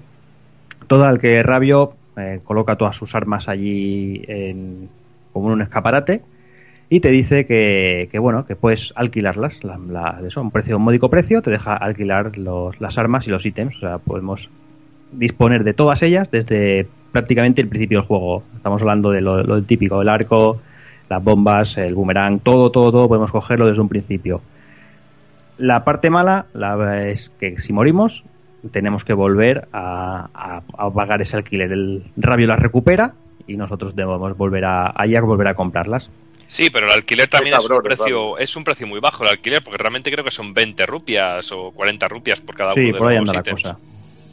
Por ahí No, lo que cosa. pasa es que tú, este tío es un cabrón, no te paga ni la hipoteca, macho, y, y encima te vende ahí y te saca una pasta con Sí, sí, los el tío alquileres. este planta de ocupa y ahí se Sí, queda. es que es muy cachondo porque en principio aparece como que, oye, ¿te importa que me quede aquí a dormir? Que me he quedado no sé qué. Y cuando vuelves al rato al juego, te ha montado la tienda y dice, oye, que no he encontrado local para montar la tienda y que me quedo aquí en tu casa. Y encima te cobra ahí. Y encima te cobra. En vez de dejártelas, te cobra el cabrón. Mm. Pues eso, con esto eh, nos, no, bueno, pues nos encontramos ante la, posibilidad de, hacer cualquiera de las mazmorras, empezar por el orden que nos salga directamente de las narices, mm, cosa que en juegos anteriores siempre había un orden establecido con- conforme ibas consiguiendo las armas o, ciertos ítems. Aquí no, aquí directamente podemos mirar el mapa, ver la situación de las, de las mazmorras y ir directamente, intentar averiguar por supuesto cómo entrar y bueno y, llevar las armas o los ítems correspondientes para poder atravesar dicha dicha mazmorra. Una de las cosas que, que a mí me han, encantado mucho y supongo que a Doki también es el, el uso del portal el portal de cambio de, plano dijéramos de Hirul a Lorul. Y, ese, y esa manera de, de tener que utilizarla de encontrar el- el camino la triquiñuela para poder acceder a los a las distintas mazmorras, porque no, no puedes acceder andando directamente, siempre hay que hacer alguna cosita, tienes que hacer varias cosas. Sí, bueno, porque esto ya en A Link to the Past ya ocurría, el tener que mm, bordear mucho, darle muchas vueltas, era casi un laberinto, una propia mazmorra en sí, el poder encontrar la entrada a la propia mazmorra, pero aquí se ha multiplicado de manera genial, porque realmente hay algunas, como por ejemplo en el Templo de la Arena, que tenemos que dar 800.000 vueltas para subir arriba de una montaña, eh, pasar por un portal, meternos en otro sitio. Aquí en este sentido esto está muy bien llevado y sobre todo a mí en un principio me mosqueaba mucho la idea de que pudiéramos tener todos los objetos desde un principio, pero luego he visto que está muy bien implementado sobre todo por el hecho de que hay que estrujarse mucho el coco para poder llegar a cada una de las mazmorras y el tener todos los eh, todos los todos los ítems no es no es eh, excusa ni es razón para que sea más fácil, todo lo contrario, sino que tenemos que aprender por nosotros mismos la manera de combinar esos poderes para poder pasar de un lado a otro. Exacto. Exacto, además eso, ¿no? Además, eh, cada mazmorra está indicada, dijéramos, para un tipo de arma o de, o de ítem, pero es lo que tú dices, tienes que dar en el clavo con él y la manera de usarlo y todo eso, y la verdad es que está, está muy, muy logrado el aspecto. Y claro, y decir también que no todos los elementos, eh, todos los ítems los encontramos en la tienda de Rabio. También hay otros que son no son obligatorios para eh, pasar el juego, pero sí muy interesantes para que se faciliten las cosas o poder acceder a ciertos sitios, como por ejemplo las botas de Pegaso o Ujú. cositas así que- Guantes, los guantes que se obtienen en diferentes sitios. ujú, los potenciadores de armas, de traje, de espada, todo esto. También, también lo vamos descubriendo y no es, no, no es obligatorio, entre comillas. Podemos pasar el juego tranquilamente sin haber, sin haber lo que tú dices, la- esos ítems no haberlos ni siquiera visto. Sí, porque es muy Aparte- interesante que volvemos, que volvemos a algo que a mí me gustó mucho en la Link to the Past, que era lo de fraguar la espada. Lo de llevar la espada a la fragua para que la, la diera más poder, que es algo que me gustó mucho en Link to the Past y aquí lo volvemos a tener. Y hay uno de los pedazos de, de- de mineral que, que es muy jodido de encontrar y que, porque los otros dos, otros tres, te los dan en, en diferentes mazmorras, pero hay uno de ellos que, madre mía, estuve toda una tarde dando vueltas para encontrarlo. Yo sabes, yo ahí tuve, tuve ayuda porque uno de los de los, de los brujos estos de los adivin- de los adivinos me dio por entrar y me, y me dio una pista muy muy relevante para, para conseguir este último. Evil. Y aparte que, que también mola que aparte de, la, de lo que son las lo que serían la, los bueno las misiones principales, los templos y todo esto y las mazmorras, eh, podemos hacer cosas aparte. Hay como side quests. Por ejemplo, yo recuerdo la de un tío que le tienes que perseguir y lo tienes que pillar corriendo, que consigues alguna cosita. Luego hay otra side quest en la que debes encontrar un montón de moluscos, una especie de moluscos así, Sí, que están repartidos por todo el mapeado y aparte tienes un mapeado especial que te dice cuántos quedan en cada zona. ¿Y, tú sabes para qué, para qué es eso?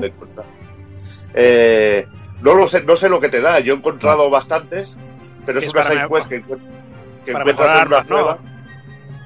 Sí, bueno, es una side quest que encuentras en una cueva Sí, que te sí. pide No, no, que sí, busques pero- a todos los ricos. Sí, Pero el, el bicho ese me parece que es para Sí, mejorar sí, armas o es- algo así, pero eh, es que yo he, yo he ido y le he entregado un montón y no me ha dicho no me ha dicho nada. Claro, ¿sabes Me qué dice- pasa? Que es que hasta que no pasa algo en el, en el juego no puedes no puedes acceder a esa, a esa recompensa. Tiene, O sea, hay- Pero tiene que pasar en un momento justo del juego, pasa una cosa que entonces sí que puedes ir a reclamar, entre comillas, la recompensa por, por los pulpillos que, que, has, que, has, que, has, que has recolectado por ahí, vamos. Que todo hay que decirlo que es un vicio el encontrarles todos. Sí, porque además eh, están, hay muchos que están a, a simple vista, hay otros que están muy escondidos y los escuchas, ¿no? Lo pas- te- Cuando te acercas, escuchas el, el gritillo ese de ratilla que le, que le han hecho y entonces te vuelve, te, te rayas ahí a dar vueltas ahí por el mapa, hostia, ¿dónde estará el, el- el tío este? ¿En dónde lo pillo? Y la verdad es que, Sí, es un hay, hay algunos que hay que meterse por eh, hacer lo del cambio de dimensión, lo de meterse, pegarse por, por las paredes para despegarlos de las paredes. anda que no me costó despegarlo, tío. Yo me empecé a tirarle, digo, hostia, ¿cómo se sacarán a los bichos esto? Y luego se Sí, a mí que- también me pasó, sí, sí, sí. sí. Digo, soy un inútil, tío. Y eso me pasó también con el tío, con el tío, con el ladrón que tienes que perseguir, que digo, ¿cómo coño, cómo coño le pillo a yo a este? Y estuve un Mm. buen rato dando vueltas al tema. Sí, sí. Además, lo que comentaba Evil, también tenemos muchísimos minijuegos. Eh, tenemos de estos de, de adivinar el cofre que tiene la, la rupia más grande. Tenemos el, el de el de béisbol, que es el, El de las gallinas cabronas, el de las de gallinas, las gallinas que van a por ti. que eso también está muy bien. Hay mucha, hay mucha, la verdad es que hay mucha variedad y tienes mucho, mucho donde elegir, donde entretenerte si quieres tirar horas. La verdad es que, que tienes para tirar horas. Y el del béisbol es guapísimo ese minijuego, también es muy divertido. ¿Cuál, perdona? El del, el del béisbol es un minijuego también muy divertido. Es muy chulo, sí. Sí. En el Octoestadio. Y bueno, eh, para ir finalizando el tema de la jugabilidad, yo quizás le, le achacaría lo que venimos achacando a toda esta generación, ¿no? El tema de la dificultad. Sí que es cierto que, que no es que sea fácil, sobre todo imagino que a los que hemos jugado mucho Zelda, ya hay muchas cosas que ya las ves venir y ya sabes por dónde, por dónde atacar las cosas. Pero sí que es verdad que, así como las entradas a las, a las mazmorras, como comentábamos con Doki, que, que hay alguna que, que es un poco negra, que es bastante cabroncilla, mm, el juego en sí no, no tiene excesiva dificultad. Para mí no sé si para Doki tuvo algún, algún rollete o qué. Para nada, eh, lo superé que muy fácilmente. Hubo algún momento en alguna mazmorra que me perdí un poco, me quedé atascado, pero luego era la tontería más gorda del mundo. Sí, Lo típico que no te paras a pensar de, pero coño, si podía hacer esto y no me acordaba que tenía esta habilidad. sí. realmente, porque es cierto que es un personaje muy versátil. En esta ocasión tenemos un Link muy versátil. Pero el juego es bastante sencillo en ese sentido y podría ser más hijo de puta, porque si luego nos metemos, por ejemplo, a la Torre de los Desafíos, vemos que el juego, si quiere, puede ser muy hijo de puta. tanto. Es verdad que no lo, hemos, no lo hemos comentado el tema de la torre. Que puede ser muy hijo de puta, porque hay algunos niveles de la torre que yo he llegado con, con un montón de corazones y a tomar por culo todo. Para el que no lo sepa, bueno, la, torre que comenta Doki es, es ir pasando niveles de enfrentamiento contra enemigos, como podemos ver en Devil May Cry, por ejemplo. Eh, un tipo de modo así. No, Yo no he llegado a terminarlo, o sea, no sé si, si te dan alguna recompensa potente o no. La verdad es que no, no tengo ni idea. Igualmente, cuando, eh, cuando se acaba el juego, se desbloquea el, mo- el modo de dificultad de héroe, ¿no? Exacto, sí. Sí. Un poco más chungo. Sí, Eso es un poco putada de Nintendo, que yo creo que debería ya ponerlo de inicio el poder seleccionar estas cosas para que el jugador que, que quiera un poquito más de reto ya pueda tenerlo así de inicio. Claro, lo que Sí, pasa es que es raro, porque en Wind Waker, en Wind Waker ya venía, nada más de inicio ya puedes empezar en modo héroe. Aquí no, aquí tienes que pasarle, darle la primera vuelta al juego. Sí, es lo que iba a comentar, que lo del Wind Waker, sí. Y luego también un punto también, por ejemplo, que a mí no me ha gustado, que por ejemplo, los, aunque tiene su lógica luego dentro del juego, que luego, por ejemplo, la utilización de la lámpara o estas cosas, la magia se recarga automáticamente. Sí. No hay que recolectar luego las vasijitas pequeñas como en el Link to the Past, que había que recoger las vasijas para rellenar el cargador de magia. Esto se recarga automáticamente, aunque luego tiene su lógica porque tenemos que hacer uso continuo de la magia para, teletras- para cambiar de dimensión, para pegarnos a las paredes, ese tipo de cosas, y ahí tiene lógica, pero ese también hubiera sido un plus de dificultad. Claro, pueden haber añadido un par de barras, otra barra diferente quizás para una Sí. para las armas y otra para el, para el poder este, porque claro, es que el poder este se hoy tiene que usar pero muchísimo. Claro. Pero bueno, es una sensación que, que tuve al principio del juego, ¿eh? decir, me cago en la puta esto, pero luego ya cuando entras dentro de la dinámica del juego tiene, es totalmente lógico. Claro. Totalmente lógico. Claro, y ya si, si un caso, ya pasando al tema del apartado técnico, tenemos, bueno, como ya se ha visto en muchísimos vídeos, el- la misma tipo de vista de en el Link to the Past, que es uno de los motivos por el que todo el mundo recuerda. Y todo el motor basado en un motor gráfico ba- basado más al, al 3D y la verdad es que, que luce bastante espectacular. Y sobre todo lo que sí que me gustaría destacar y mucho, yo soy totalmente, o sea, no tengo nada a, a favor de las 3D en sí, no, no, no es algo que me llame nunca. Y la verdad es que en este juego creo que se hace un uso importante y la verdad es que creo que es espectacular. Hay una zona en las montañas que vemos lava al fondo y es el efecto 3D en, ese, en, ese, en esa fase es brutal evil. Es genial, tío. Me lo dijiste tú mismo. Dice, póntelo en 3D aquí, que porque yo también soy muy reacio a usar el 3D y la verdad que en este juego merece la pena. Simplemente ya usando, por ejemplo, el objeto este de la hoja que te elevas hacia arriba, ya Mm. mola el efecto de ver cómo se acerca hacia la pantalla. Pero la verdad que el tipo de perspectiva, eh, el 3D le da una profundidad brutal y creo que es eh, casi indispensable jugarlo entero en 3D para, para disfrutarlo en toda su gloria, este A Link to Between, A Link Between Worlds. Joder, Sí, tota- totalmente de acuerdo, porque yo creo que también coincidimos todos un poco en eso de las 3D, que lo solemos quitar directamente, o, por- o por- o probarlo al principio y luego ya se queda en un segundo plano. Y yo este juego es de los pocos que me, me lo he pasado de cabo a rabo en 3D porque merecía mucho la pena, por lo que decís de los efectos de las montañas, por ver el volumen que presentan cosas tan tontas como los árboles dentro de, de la campiña, o por ejemplo uno de los poderes más guapos que me ha encantado de este nuevo juego, que es el del bastón de la arena. El-. La sensación de cómo se eleva la arena hacia arriba, creando plataformas. Ese tipo de cosas a mí me ha parecido brutal en ese sentido. Sí, sí, No, y que llegas a ver lo que dice Jordi, que sobre todo el escenario este del templo, bueno, el templo de arena este que va a subir la torre, tío, es que se ve cantidad de profundidad hacia abajo, tío, y ves las nubes y todo abajo es un efecto increíble. Sí. Y además, si ya pasamos a la banda sonora Evil, espectacular. O sea, esos antiguos Pues temas la banda que sonora- tenemos comprados a fuego, increíble. Es, es que te saca lágrimas de nostalgia, encima todo orquestado, tío, que es que es espectacular, tío.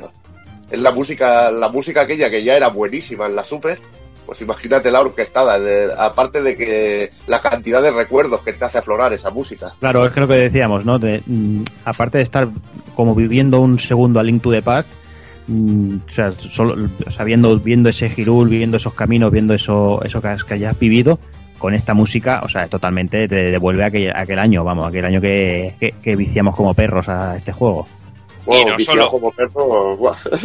Y no solo a Link to the Past, sino también eh, temas musicales de- de- que recuerdan directamente de, de Ocarina of Time, la, la melodía de Kakariko, este tipo de cosas, o Mm. algunas canciones por ahí, pues es genial, o, el, so- o los, eh, o las FX de, de Link eh, con los ataques o de los enemigos. No sé, una, una auténtica delicia y que otro de los juegos que también hay que jugar es con el sonido a tope porque es una auténtica gozada. Mm. Pues no sé, no sé si alguien quiere añadir alguna cosita más, como para ir cerrando el análisis, yo creo que ya está todo más o menos explicado, no sé, Devil, Pues nada, vicio en estado puro. Ahora estábamos hablando de, de este juego de las horas de vicio que nos hizo pasar y recuerda la anécdota que te contaba, que siempre te he contado de este juego. sí, sí. que me puse en una noche, eh, tenía pasada la parte de la luz y me puse en el mundo oscuro con el the Past y me lié por la noche y cuando me acabé el juego que, que maté así al Ganon y, y levanto las persianas y veo que es de día, digo, joder, estoy muy enfermo, tío. Te das cuenta de que, de que está muy chungo, tío. Y realmente volver a revivir un juego de, de ese nivel, tío, es un auténtico placer, porque lo bueno es que no es un remake, es que es un juego totalmente nuevo y disfrutable. Y que conserva, conserva la jugabilidad y, y ese aspecto que tanto nos gustaba de entonces, traspasado a lo que es una consola ahora mismo. Y la verdad que por mí genial. Mm. Y con trabajitos así, Nintendo pues siempre va a tener su público, la verdad. Que Así sí. Nintendo lo está haciendo muy bien. Está Vaya. despertando otra vez ese corazoncito de Nintendero, tío, que...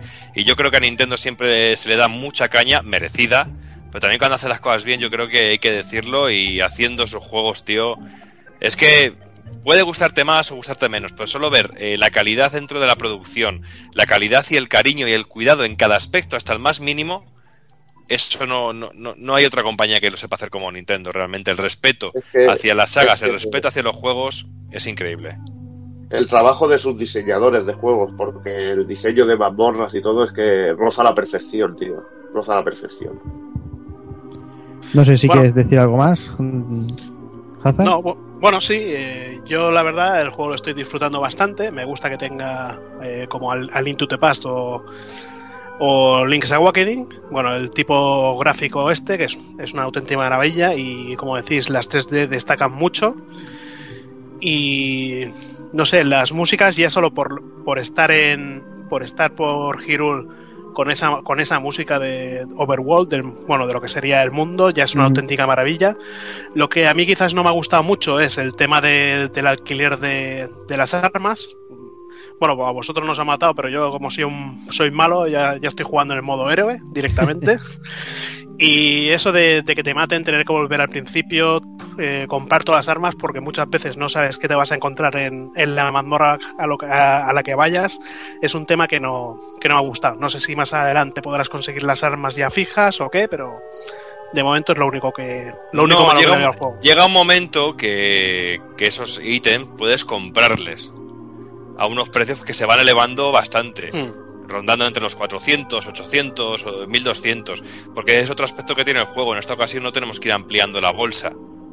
En esta ocasión ya contamos con que podemos meter 9.999 rupias si queremos. Y todo hay que decirlo que hay rupias a casco porro, ¿eh? para dar y tomar. Hay muchísimas. Es muy fácil conseguir dinero. Una pregunta, Hazard. ¿Tú qué haces jugando a un juego que salen animalitos, tío? Pero porque mata gallinas, tío. Matas gallinas, joder, si no las puedes matar, oye. Joder, Las pues puedes te vienen tirar y los, maltratar, pero no. pues te vienen los gallifantes gigantes luego. Tú sí que eres un gallifante. Bueno, Doki, ¿alguna cosilla más? Nada, pues eh, lo dicho, yo creo que ya hemos hecho bastante honor y hemos dejado bien claro todo el gusto que el buen gusto que nos ha dejado este juego. Un claro, un claro firme posible Goti en, en portátil, porque me ha parecido un auténtico juegazo, una auténtica delicia y que cualquier fan de la saga de Zelda debería, debería acercarse. O aquellos que solo han conocido los Zeldas en 3D a partir de Ocarina of Time, yo creo que es una buena oportunidad para darle un tiento a un, a un Zelda de lo más clásico, de los que recordamos. Y puro amor de Super Nintendo, puro amor del recuerdo de aquel A Link to the Past, pero con todo lo bueno que puede ofrecer una consola portátil como es eh, Nintendo 3DS. Un juego ideal y redondito.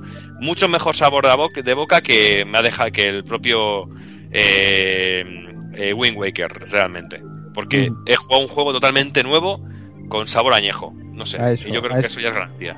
A eso quería ir yo, o sea, es que, es que estamos hablando, ¿no? De que toda consola Nintendo tiene que tener un Zelda y, y ya lo teníamos, ¿no? Tanto en Wii U como en 3DS. Pero claro, no estamos hablando de un juego, un Zelda original, estamos hablando de un remake o de una nueva versión. Y es eso, o sea, merecía totalmente la pena que apareciera ya un Zelda nuevo y puro y que, bueno, que eso, que, que todo el que todavía que tenga alguna duda, que piense eso, que nada de remakes, nada de refritos, el juego es espectacular, el juego merece la pena de principio a fin, es adictivo, es un vicio, yo la verdad es que hacía tiempo que no me no enganchaba un juego en portátil con este vicio, yo ya sabéis que soy muy poco de portátiles y en este he hecho una excepción porque es que eh, he viciado a tope, he roto la regla con mi mujer, le, la- le he robado la 3DS y no le he dejado jugar hasta que mientras estaba yo en casa no jugaba ella, sino jugaba yo y la verdad es que ha merecido la pena todo, todo minuto, cada minuto ha sido espectacular, ya lo digo. Merece mucho la pena, amor puro de, a- por el videojuego clásico, amor puro Nintendo, amor puro de Zelda, no, o sea, no hay nada más que decir. O sea, si tenéis una 3DS, compradla. Si no tenéis una 3DS, Comprar la mm, 3DS. pensároslo y comprad una 3DS porque merece y mucho la pena. Es una aventura que se disfruta a lo loco. Así que nada, señores, os dejamos ya de comer la cabeza, pero ir haciendo la lista de, de Papá Noel que, que, que que tenéis que pedir este juego porque es merece la pena muchísimo. Así que nada, vamos a ir cerrando el chiringuito.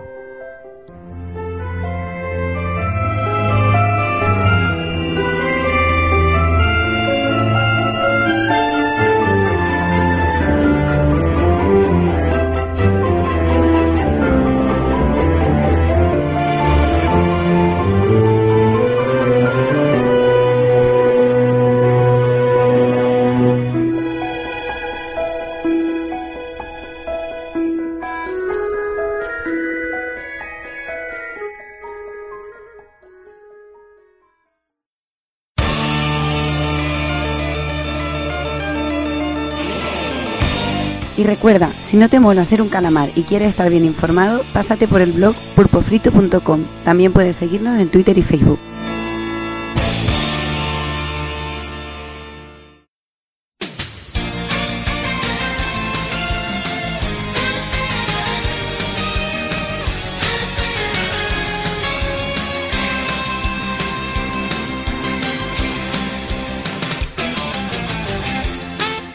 Y llegamos ya al final del programa. Eh, bueno, un programa ya con esas vistas a, a esas navidades y a todas esas cositas que podemos ir pidiendo. Y sin más, vamos a empezar a despedirnos del personal, que ya se nos hace tarde. Empiezo con Sergio Vintage, que tenemos un par de programitas aquí callaico, pero para el próximo sí que lo vamos a tener ahí a 100% dándolo todo. El próximo estamos ahí a tope. A tope. ¿El próximo retro o el próximo Retro, retro, actual? próximo Eh, retro. retro, retro. Hombre, con Monkey Island ahí dándolo todo, tío. Sí, sí, sí. Ahí está. Muchas ganas de hablar de toda la saga. Junto con, con Doki también me, me echarás ahí una mano. Bueno, estaremos los dos mano a mano, estaremos ahí a tope. Sí, sí, estamos aquí a tope. Mira, yo saca- saqué ayer el trofeo de pasarme Monkey Island el 1 en dos horas, en la Play 3. Toma ya. Toma O sea ya. que todo, todo un lujo, tío, una maravilla y bueno, programón que estamos preparando. A ver, a ver cómo va eso. Y nada, tíos, pues ahora voy a voy a disfrutar de mi, de mi PS4. Voy a ello. Ahí, ahí. Ahí, ahí, dale, dale fuerte. Dale fuerte. Pues nada, Un lo abrazo dicho. a todos, amiguetes. Hasta el próximo programa. Me despido también de Doggy, que ya que lo tengo por aquí, me despido también de él.